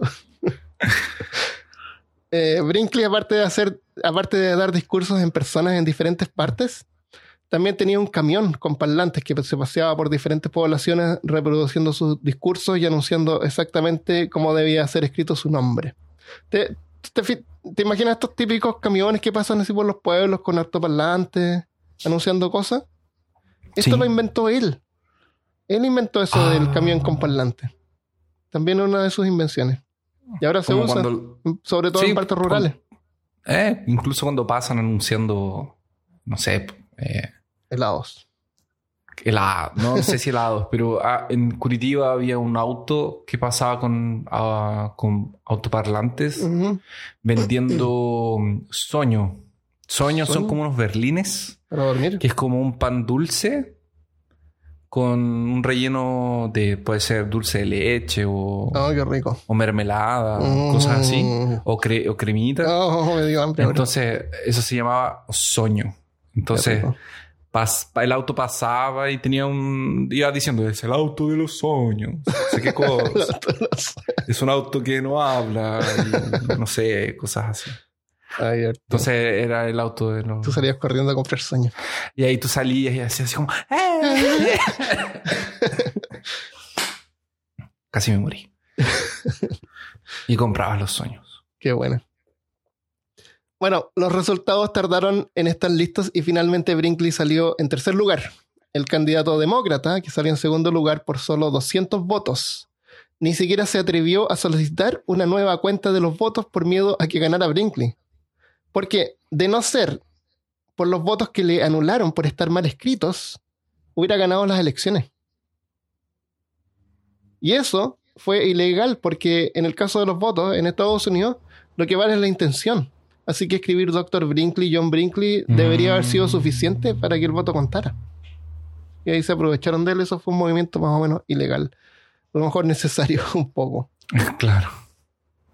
El- en 1931, Brinkley tenía 46 años y millones de dólares en el bolsillo. Se podría haber retirado en ese momento y haber tenido así una vida cómoda y lujosa. Pero Brinkley no era de esos que se rinden. Y vio una oportunidad cuando el secretario de la Cámara de Comercio de la ciudad del Río, en Texas, le envió una invitación para reanudar sus prácticas médicas ahí, donde no habían leyes que se lo prohibieran. En, e- en ese tiempo estaban pasando por la recesión, o sea, la gran recesión. Así que habían un montón de, de ciudades que estaban tratando de buscar inversionistas. Y Brinkley era como una buena noticia para cualquier ciudad. Porque iba, a llevar progreso a la ciudad duran- durante un tiempo en, en que no había dinero. Así que Brinkley aceptó la invitación y se cambió, al menos temporalmente, a Del Río, Texas, muy cerca del borde con México. Negoció una licencia con el gobierno de México para construir una nueva estación de radio en su lado del borde, en el lado mexicano, fuera Ya que, de la jurisdicción de la Comisión de Radio de Estados Unidos. Ya que no lo dejaban transmitir en Estados Unidos, entonces voy a transmitir desde afuera. Desde afuera. Eso es como lo que pasó en, eh, en Inglaterra. Y hay una película sobre eso de la radio Carolina, la radio pirata. Pirate Ya. Radio se llama esa, esa película. Donde muestran ese fenómeno que ocurrió. Eh, Viste que en Reino Unido son como unas islas, ¿no es cierto? Entonces, hay una, hay una, una vez un tipo se puso con una radio en un barco en las aguas internacionales, justo, justo donde partían las aguas internacionales. Y ahí tocaban música pirata, porque tocaban música popular, ¿me entiendes? Pero desde ahí y hacían show y los, y los invitados iban a la, a la radio, que era un, un bote. No, mentira. y esa radio se llamaba Radio Carolina. Carolina o Caroline. Radio Caroline. Ah, excelente. Busca, busca esa película que se llama Pirate, eh, Radio Pirata o Pirate Radio. No, sí. buscar. Así que algo, algo así fue lo que pasó acá. Era la cuestión de ir a otro país. Vacíos legales. Claro, No exactamente. puedes detener las ondas de radio. Claro, vienen, provienen de aguas internacionales, así que fuera de la jurisdicción de. Eh, así que eh, Brinkley invirtió 350 mil dólares y comenzó la construcción de su nueva radio XER. No sé por qué le ponen letras a la radio. Tampoco sé. Se llama Radio Ser. Podría haber llamado Radio Brinkley. Mientras tanto, continuó postulando para gobernador de Kansas un par de veces más. En 1992 salió de nuevo en tercer lugar y la última vez que trató fue en 1934. Pero ya había, ya ahí había pasado tanto tiempo fuera de Kansas que ya había perdido como la popularidad. Como cuando uno tira episodios cada dos semanas. Claro. Pero después se reivindica con un mega episodio. Eso. Llevan dos mega episodios. Eh, ¿Cuál es el otro mega episodio? El, el anterior con Christian fue una hora y media también. Ah, verdad. Sí. Fue una hora y veinte, una cosa Sí. así. De todos modos, para entonces ya se había instalado y estaba cómodo viviendo en Texas. ¿Y quién no? Si es el mejor país de Estados Unidos. el mejor país del mundo. El mejor país del mundo. cabrón. En el en Del Río también podía practicar su medicina legalmente, porque no habían leyes que lo impidieran en ese tiempo.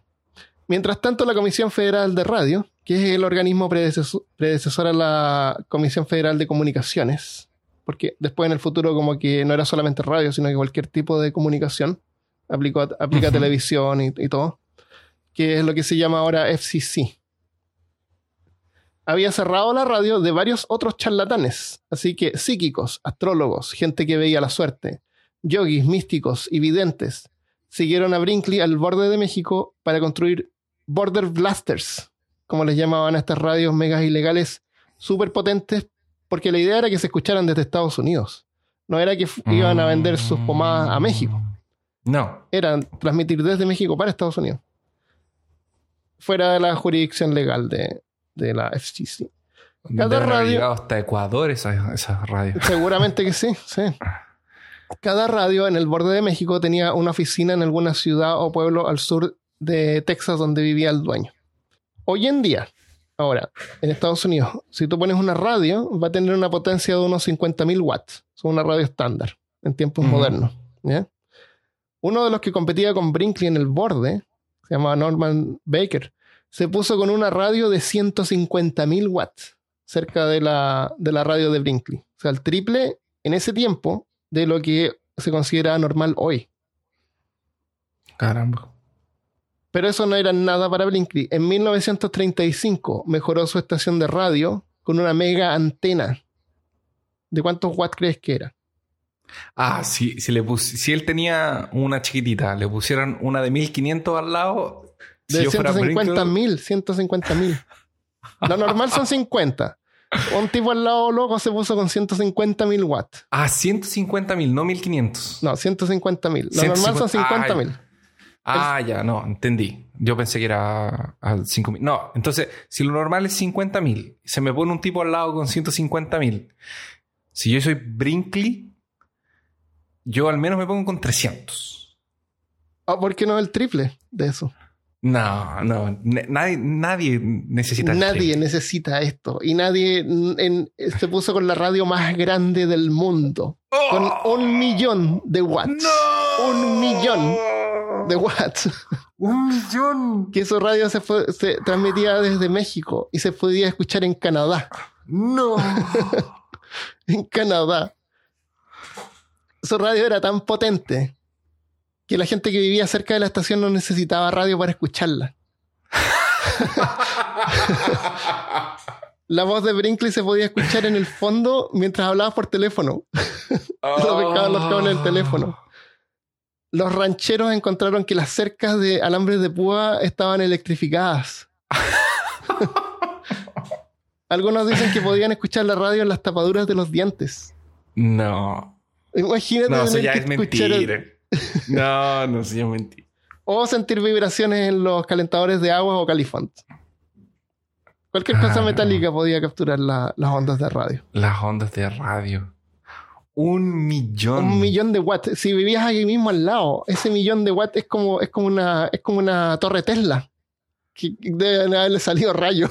Brum, Claro. Y cualquier cosa, tú sabes lo que es una antena. Una antena, si tú tienes un cable y tú con un cuchillo le haces como una mueca al cable, eso es una antena. El cable Ya. va a transmitir eh, ondas de radio. De ahí. Y eso también produce, al- la, a la electricidad que continúa, produce eh, alteraciones. Por eso son, Ya. cuando fabrica estos cables para computadores de red, eh, hay que tener cuidado de no crear antenas, que va a bajar la calidad de la, de la- de la señal. Entonces, si cualquier cosa metálica que pudieras haber tenido podría haber pescado las vibraciones. John Brinkley continuó usando su radio desde México sin ninguna intervención de la Asociación de Médicas, de Médicos o la Confederación de Radio de Estados Unidos para vender sus pomadas y hablar cada vez más de política. Brinkley para transmitir su radio no lo hacía directamente desde México. Él vivía en Del Río, que queda como, no sé, una hora de- del borde. Él llamaba por teléfono desde su mansión en Del Río y en la radio le, le conectaban el teléfono al transmisión, al transmisor. Ya. O sea, no tenía sí. ni siquiera que viajar a la radio. Pero como lo hacía desde Estados Unidos, pronto la Confederación Federal de Radio dictó que las transmisiones debían ser realizadas directamente desde la radio y no por no teléfono desde otra localización. Ah, era una- la única forma que tenían de, de poder eh, bloquearlo. Pobre hombre. Sí, Cada vez que tiene un emprendimiento Sí, o horrible. que tiene una idea, no lo deja. Quiero ser gobernador, no, no puede. claro, De ahí quiere tener una radio, no lo dejan. Quiere operar, no lo dejan. No dejan injusto. hacer nada. súper injusto. La solución que Brinkley encontró era grabar sus programas en discos de vinilo que luego mandaba a la radio y eran reproducidos desde ahí.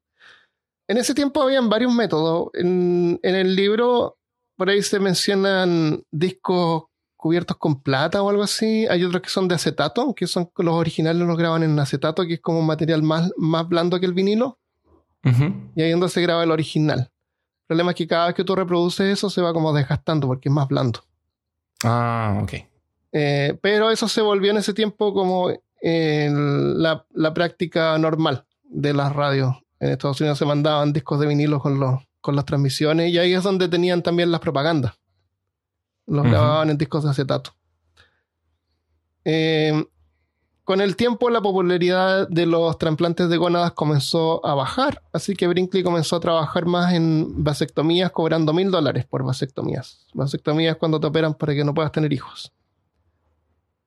Odiaba al demócrata Franklin Delano Roswell, que era el presidente de Estados Unidos en ese tiempo, y también se encontró fascinado con un emergente político alemán llamado Adolf Hitler. Fue a Alemania para las Olimpiadas del 37 y le encantó lo que Hitler había hecho en el país. En su radio tuvo entrevistas con varios seguidores del fascismo, incluso donó 5 mil dólares a la Legión Plateada de América, conocida comúnmente como Silver Church, que era una organización fascista clandestina fundada por un tal William Pelley, que también estuvo de invitado en la radio de Brinkley. El fascismo es una ideología que promueve la idea de una nación regida por un gobierno autoritario y directamente instiga al nacionalismo, xenofobia y deshumanización. Brinkley también se estaba volviendo cada vez más antijudío. Y tenía que ver porque su archinémesis, el Dr. Fitchpin, era judío. También, creía, también crecía su odio por el comunismo. Y como muchos que se tragaban la propaganda de ese tiempo, pensaban que el comunismo estaba relacionado con los judíos. Era como lo que la propaganda alemana eh, transmitía. Esto, esto- eso no lo esperaba, la verdad. Sí. A finales de los 30, agregó esvásticas como decoración a su piscina en la mansión del río. O sea, el símbolo Ah, nazi. no. Y se volvió un defensor del aislacionismo, que sería lo opuesto a globalismo o globalización. Ajá. En 1900, claro, y ahí le creció el pelo, pelo amarillo Ya. y se puso naranjo. No. en 1941 postuló para senador del estado de Texas, pero lamentablemente ese fue el mismo año en que perdió una demanda con la, contra la Asociación Americana de Medicina porque lo siguieron, lo siguieron demandando. Y enfrentó investigaciones por, la, por el Departamento de Impuestos y fue y también le, co- le fue cobrado por la Oficina de Correos por fraude. A fines del mismo año, el gobierno de México hizo un acuerdo con Estados Unidos para cortar las radios renegadas del borde, denegando así a Brinkley su plataforma principal. Para mayo de 1942, John Brinkley era pobre y estaba enfermo. Por un coágulo de sangre había tenido varios ataques cardíacos y le tuvieron que amputar una pierna. Le podían haber puesto una pierna de cabra, De- Claro. pero no tenía cómo pagarlo. Así que murió el 26 de mayo de 1942. Sus últimas palabras habían sido: Si el doctor Fishbin va al cielo, yo quiero ir al infierno. No se preocupe, doctor, doctor Brinkley. Eso, ahí murió. Su legado causó el daño y muerte de muchos pacientes. Dice que hizo más de 16.000 operaciones de glándula durante su vida. Fue un pionero del marketing. A él solo se le ocurrió la idea de usar la radio para hacer propaganda y, y vender servicios y medicina. Un negocio horrible que todavía continúa hoy en día. Como aporte, uno de los más importantes en su radio fue la difusión de la música country, que a él le gustaba mucho. Su radio inspiró a artistas. ¿Mm? Imagínate con una antena de esas y tú siendo el dueño de la radio, Claro. básicamente Sí, tú puedes hacer que toda la nación puedes- y las naciones escuche lo que a ti te gusta. Sí, escucha lo que a ti te gusta. ¿Qué es lo que estarían escuchando si tú tuvieras tu radio? Eh, ¿Qué peor cosa le gustaría a todo Brasil? ¿Ah? Yo pondría peor caso todo el- No el caso todo el día. No. El- así que inspiró a artistas famosos como Johnny Cash, que se, que se educó en, en la música country escuchando la radio de Brinkley. Eh, porque salió de Texas, ¿no? ¿Sí? Salió O sea, de Texas y sí. estaba era, era una cosa natural de ellos. Y la música eh, no iba a salir mucho de ahí, me imagino. Entonces fue el, eso que dio el comienzo a la expansión y que se escuche en toda Norteamérica ahora. Pero a la gente que le gusta la música country hay algo que tiene que tener en cuenta. Tienen que pensar que la música country fue lanzada como un género para vender operaciones de trasplante de testículos de cabra. ah, y eh, recuerda que eh, cuando él hacía sus campañas de gobierno, ¿Eh? llevaba un Ah, tipo que hacía un- shows también. Él era el Sí. country boy. Sí, y cuando postulaba a gobernador su, tenía un símbolo que era una cabrita. Y él tenía un pin en la chaqueta así. Una cabrita. Muchos de los pacientes de Brinkley murieron por resultados de la cruda operación o por la misma enfermedad que supuestamente estaban siendo tratados. Con lo atrasada que estaba la medicina en ese tiempo, es difícil poder afirmar que se hubieran salvado todos de haber visitado algún médico legítimo. Que a lo mejor te hubieran dado, no sé, po, cromo o no, eh, mercurio. Ah, eh, Mercurio. Claro. Pero sin duda la, mayor, la mayoría no habría sido expuesta a una operación necesaria que solamente comprometía su salud y sus finanzas. Muchos refinanciaban sus casas o granjas para poder costear el tratamiento. Hoy en día, la medicina es mucho más avanzada y aún así, todavía existen prácticas que se aprovechan de los supersticiosos y los incautos. Charlatanes adormecen la razón con carisma y enmascaran su ignorancia con términos llamativos como energía cuántica y cosas así. Así que cuiden su salud y su bolsillo, sean cuidadosos y no confíen en nada que parezca demasiado lindo para ser verdad, porque probablemente no lo es. Ahora están de moda los coach. ¿Los what? ¿Los qué, qué es lo que es eso? aquí en, en Brasil están muy de moda los coach. ¿Qué es lo que es eso? que son como tipos que hacen conferencias y como que hablan de de como de tener foco y mindset y unas cosas así. Ah, Son charlatanes. La mayoría son charlatanes y te cobran dos mil reales por ir a una conferencia y estar tres días escuchando no sé, pues ellos hablar de éxito y cosas así, la gente lo compra. La gente lo compra. Les da como ánimo. ¿no? Yo, yo lo que entiendo es que el coach empezó como una cosa que era un acompañamiento, como para que tú tuvieras foco en un objetivo, que en un principio es una idea así buena. Es, un- es- es alguien que te... Como que eh, eh, te, te ayuda a que no pierdas tu norte. O sea, tú le dices, ah, mi- yo quiero alcanzar esto en el futuro. Entonces, como que él te ayuda a que no te desvíes, porque es una opción. Es visión entrenador. tercero. entrenador. Es como un entrenador, una- es una cosa así.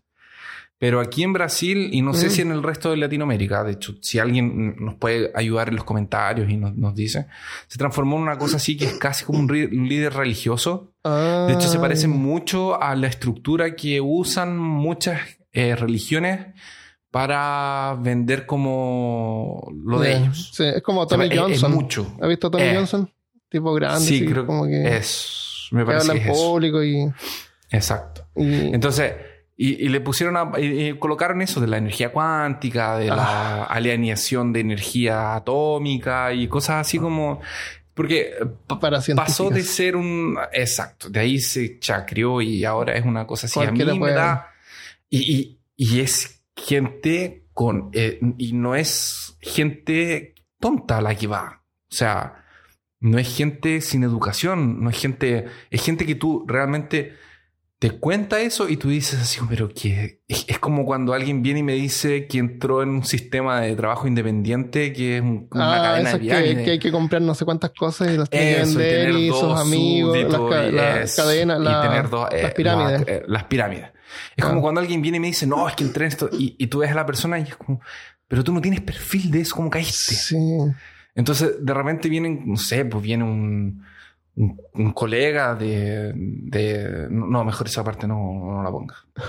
Pero viene un, un- alguien conocido, un profesional, y me dice, un profesional que yo considero una persona inteligente, con sus dos pies en la tierra, una persona escéptica, Ah, y viene y me dice, no, es que fue el final de semana y, y pagué, no sé, po, eh, 500 dólares para ir y, y que, no sé, pues, un, ga- un cara- un gallo me grite y, Ah. y despertarme a las 3 de la mañana corriendo, ¿cachai? Es como, horrible. ¿para qué? Es como, ¿Para es qué? como que te- debe, debe dejarte sintiendo bien, pero es como no mejor que ver una película en el cine.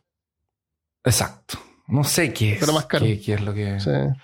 Como que te venden una cosa así. es que esa es la no cuestión. el- es súper fácil, o sea, no es súper fácil hablar en público, pero hay gente que tiene esa facultad, la carisma, de Sí. poder influenciar. Entonces, entonces, pueden ganar plata con eso. Entonces, no significa que cada, cada persona que tenga carisma es bueno. Hitler era carismático. Todos los líderes fascistas son carismáticos. Sí. No hay que dejarse influenciar, hay que informarse.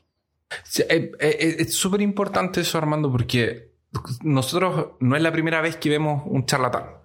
Sí. En el podcast hemos hablado varias veces de, de gente que se deja engañar. Y como nosotros hablamos de temas que para nosotros son actuales, de 1930, De 1920, ¿no? claro, y siempre nos vamos más o menos para allá, pero no quiere decir que no suceda hoy. Sí, Entonces, de todas maneras. abran los ojos, investiguen un poco, Sí. Eh, está, está lleno de información, entonces hay que saber filtrar y no compren cualquier cosa. Sí, tengan cuidado. Compren el tónico de peor caso Pero que les ayudará a diferenciar de los estafadores de la gente que realmente tiene conocimiento. Claro, nosotros los cuidamos. les va a crecer el pelo. Ah. Ya. eh, Oye, podríamos saludos. vender el tónico. Salud- claro, un fresquito. Eh, saludos. Agüita. Saludos. Ah, eh, esta semana le damos las gracias a todos los que nos apoyan en Patreon y también a Felipe Choque porque nos hizo una imagen para, para el episodio. Que es la portada de este episodio. Está muy buena la imagen. Sí. Tenemos uno de Tomás Valdés que nos mandó un mensaje en Patreon. Dice: Saludos chicos desde Monterrey, Nuevo León. Me encantan los temas que manejan cada vez uno en cada uno de sus episodios. Hacen que mis días, hacen de mis días algo menos estresantes. Cuando tengo oportunidad los escucho de camino al trabajo o en el gimnasio. Deberían de hacer una recopilación de todas las voces de Christopher cuando dice oh, cuando se sorprende Oh. por algo que no sabía. Ya, si alguien lo hace y nos manda eso, lo ponemos en el, en el podcast. y con autotune. Claro. Eh, ya en serio, no sé si ya hablaron en alguno de los episodios anteriores sobre la celebración de Cha Samhain. Han- Samhain. Estaría ir un capítulo de eso para finales de octubre. Un saludo. ¿Qué es eso? ¿No es Halloween? No sé. Vamos a buscar. Eh, gracias, Tomás. Esto es un email que Andrés Guerrero nos mandó a contacto arroba peor caso. Que dice: Hola Armando y Christopher. Ah, Eso. Me declaro fan de su podcast, los escucho de camino al trabajo y cada vez que madrugo para pasear a mi perro. Gracias a su episodio de reptilianos pude identificar a unos en mi oficina, a quien ahora vigilo de cerca. Su carisma es único y por favor nunca mueran. bueno, vamos a tratar de no morir. Y nuestro episodio de reptilianos era justamente para eso, para que las personas quedaran completamente Paranoicas. paranoicas y tratando de descubrir otro tipo de conspiraciones globales. Exactamente. Y ver a sus compañeros de trabajo e hijos como reptilianos. Claro. Saludos desde un perturbador barrio de Quito, Ecuador. Andrés. Gracias, Andrés. En el video de las revistas Weird Tales. En YouTube. En, YouTube. YouTube.com YouTube. peorcaso. Exactamente. Eh, Sergio el Medio nos dejó un recadito que dice: Oh, genial. En un futuro distópico, la gente coleccionará los MP3 de peor caso y los escuchará al calor de fogatas en refugios subterráneos. Eh, recordando con oscura nostalgia la época en que Cthulhu era solo un mito. Es, la Claro. historia esa. Está bueno. Es verdad. Es como una resistencia. Pero Claro. La resistencia los humanos viven en refugios subterráneos. Gracias también a Alonso y Nicolás por enviar eh, mensajes en el. eh, por enviar comentarios en YouTube. Tenemos acá un mensaje también en la página de Vladimir Vázquez, que nos dejó un comentario en el episodio 86 de Robert E. Howard, el escritor de Conan. Dice: Saludos desde Chile, disfruto mucho escuchar sus episodios y cada dato curioso que dan. Quería hacer una acotación sobre la tuberculosis, donde Armando dice que con un simple tratamiento antibiótico se puede curar esta enfermedad. En Chile el tratamiento para la tuberculosis es como una, con una triple terapia antibiótica durante 18 semanas en las que el paciente debe medicarse sagradamente. Cuando los pacientes dejan la terapia por cualquier motivo, puede recaer con la infección y suele reaparecer con resistencia a alguno de los fármacos utilizados. Por eso es que es súper importante cuando te dan antibióticos terminar el tratamiento. Porque pasa que Sí. la gente después, a la mitad del tratamiento, ya se empieza a sentir bien y dejan de tomar el los antibióticos y los guardan. Porque conseguir antibióticos generalmente necesita receta médica. Entonces guardan los antibióticos por si acaso se sienten mal después. se sienten mal después. Entonces es súper importante terminar, terminar con, el, con los antibióticos, porque eso va como bajando la, la cantidad de bacteria que hay, pero esa bacteria que va quedando es resistente al antibiótico. Hay que tener en cuenta que las bacterias se, se, se duplican así como, no sé, por ejemplo, de- depende de la bacteria, yo sé que hay, que hay cosas, pero se van duplicando súper rápido, entonces van evolucionando súper rápido. Nosotros, por ejemplo, tenemos un hijo cada 50 años, por ejemplo, hay como otra generación. En el caso de las bacterias puede ocurrir eh, tres veces al día, por, por decirte. Ya. Entonces súper- es súper fácil el chance de que haya una, una- una versión de la bacteria que tenga una traza de ADN resistencia al antibiótico. Y esos son los que sobreviven. Es como evolución eh, en, en velocidad rápida. Y por eso es que es importante terminar los tratamientos de antibióticos para terminar con, toda- con todas las bacterias. Aunque ya no te están haciendo efecto y no te están haciendo sentir mal. Ah. Así que gracias Vladimir por el, por el mensaje. De todas maneras tengo una caja llena de antibióticos. Yo le quiero mandar saludos a... Esto está en, en el episodio de los dos años en Instagram. Entonces le mando un, un saludo a el señor Richard que dice, encontré buscando cosas extrañas y casos para escuchar y ahora no puedo dejar de escucharlos. Y este señor es de España, pero vive en España, pero es de Paraguay y especialmente para Polancas, que es el señor que abre puertas y no las cierra después y entran cosas. Gracias, señor Polancas. Y dice, postdata, no soy dark. Oye, oye, déjame aclarar una cosa antes que me lleguen más email. Eh, a la Michelle que sufre de, de- frecuentemente de infecciones urinarias, de repente le dan un antibiótico y, y si no le hace efecto, eh, lo que pasa es que cuando uno tiene una infección urinaria te hacen una muestra ¿ya? Y te dan un antibiótico que puede funcionar. Eh, a veces funciona, a veces no. El- Sí. Los resultados de la muestra se tardan como tres o cuatro días en estar listos y ahí pueden ver eh, la resistencia real de la bacteria. Y, muchas veces le cambian el antibiótico. Entonces queda con botellas con Ah. antibióticos a media, a medio consumir porque tiene que cambiar de antibiótico. Por eso es que tengo una caja llena de antibióticos. Eso. Guillermo Pereira nos dejó un comentario en la página de Peor Caso, en el episodio número 9, que es de Lovecraft. Y nos dejó un regalo, que son las portadas de Tintín al estilo de Lovecraft. Y nos dejó un link ahí, está aprobado, está todo para que ustedes vayan y lo visiten también. Gracias por este capítulo y por los casi 90 que me he devorado en dos meses. Ya me daré el tiempo para comentarles con más calma los, los que más me gustaron. Un abrazo desde Concepción, Chile. Gracias. Gracias, Guillermo. Ya, ¿lo dejamos hasta acá entonces? Yo creo Lo que dejamos acá. suficiente. Suficiente. Muchas gracias a todos por escuchar. Espero que les haya gustado el episodio. Muchas gracias por todo lo que nos apoyan en Patreon. Es súper importante. Y nos vemos la próxima vez. Adiós. Adiós.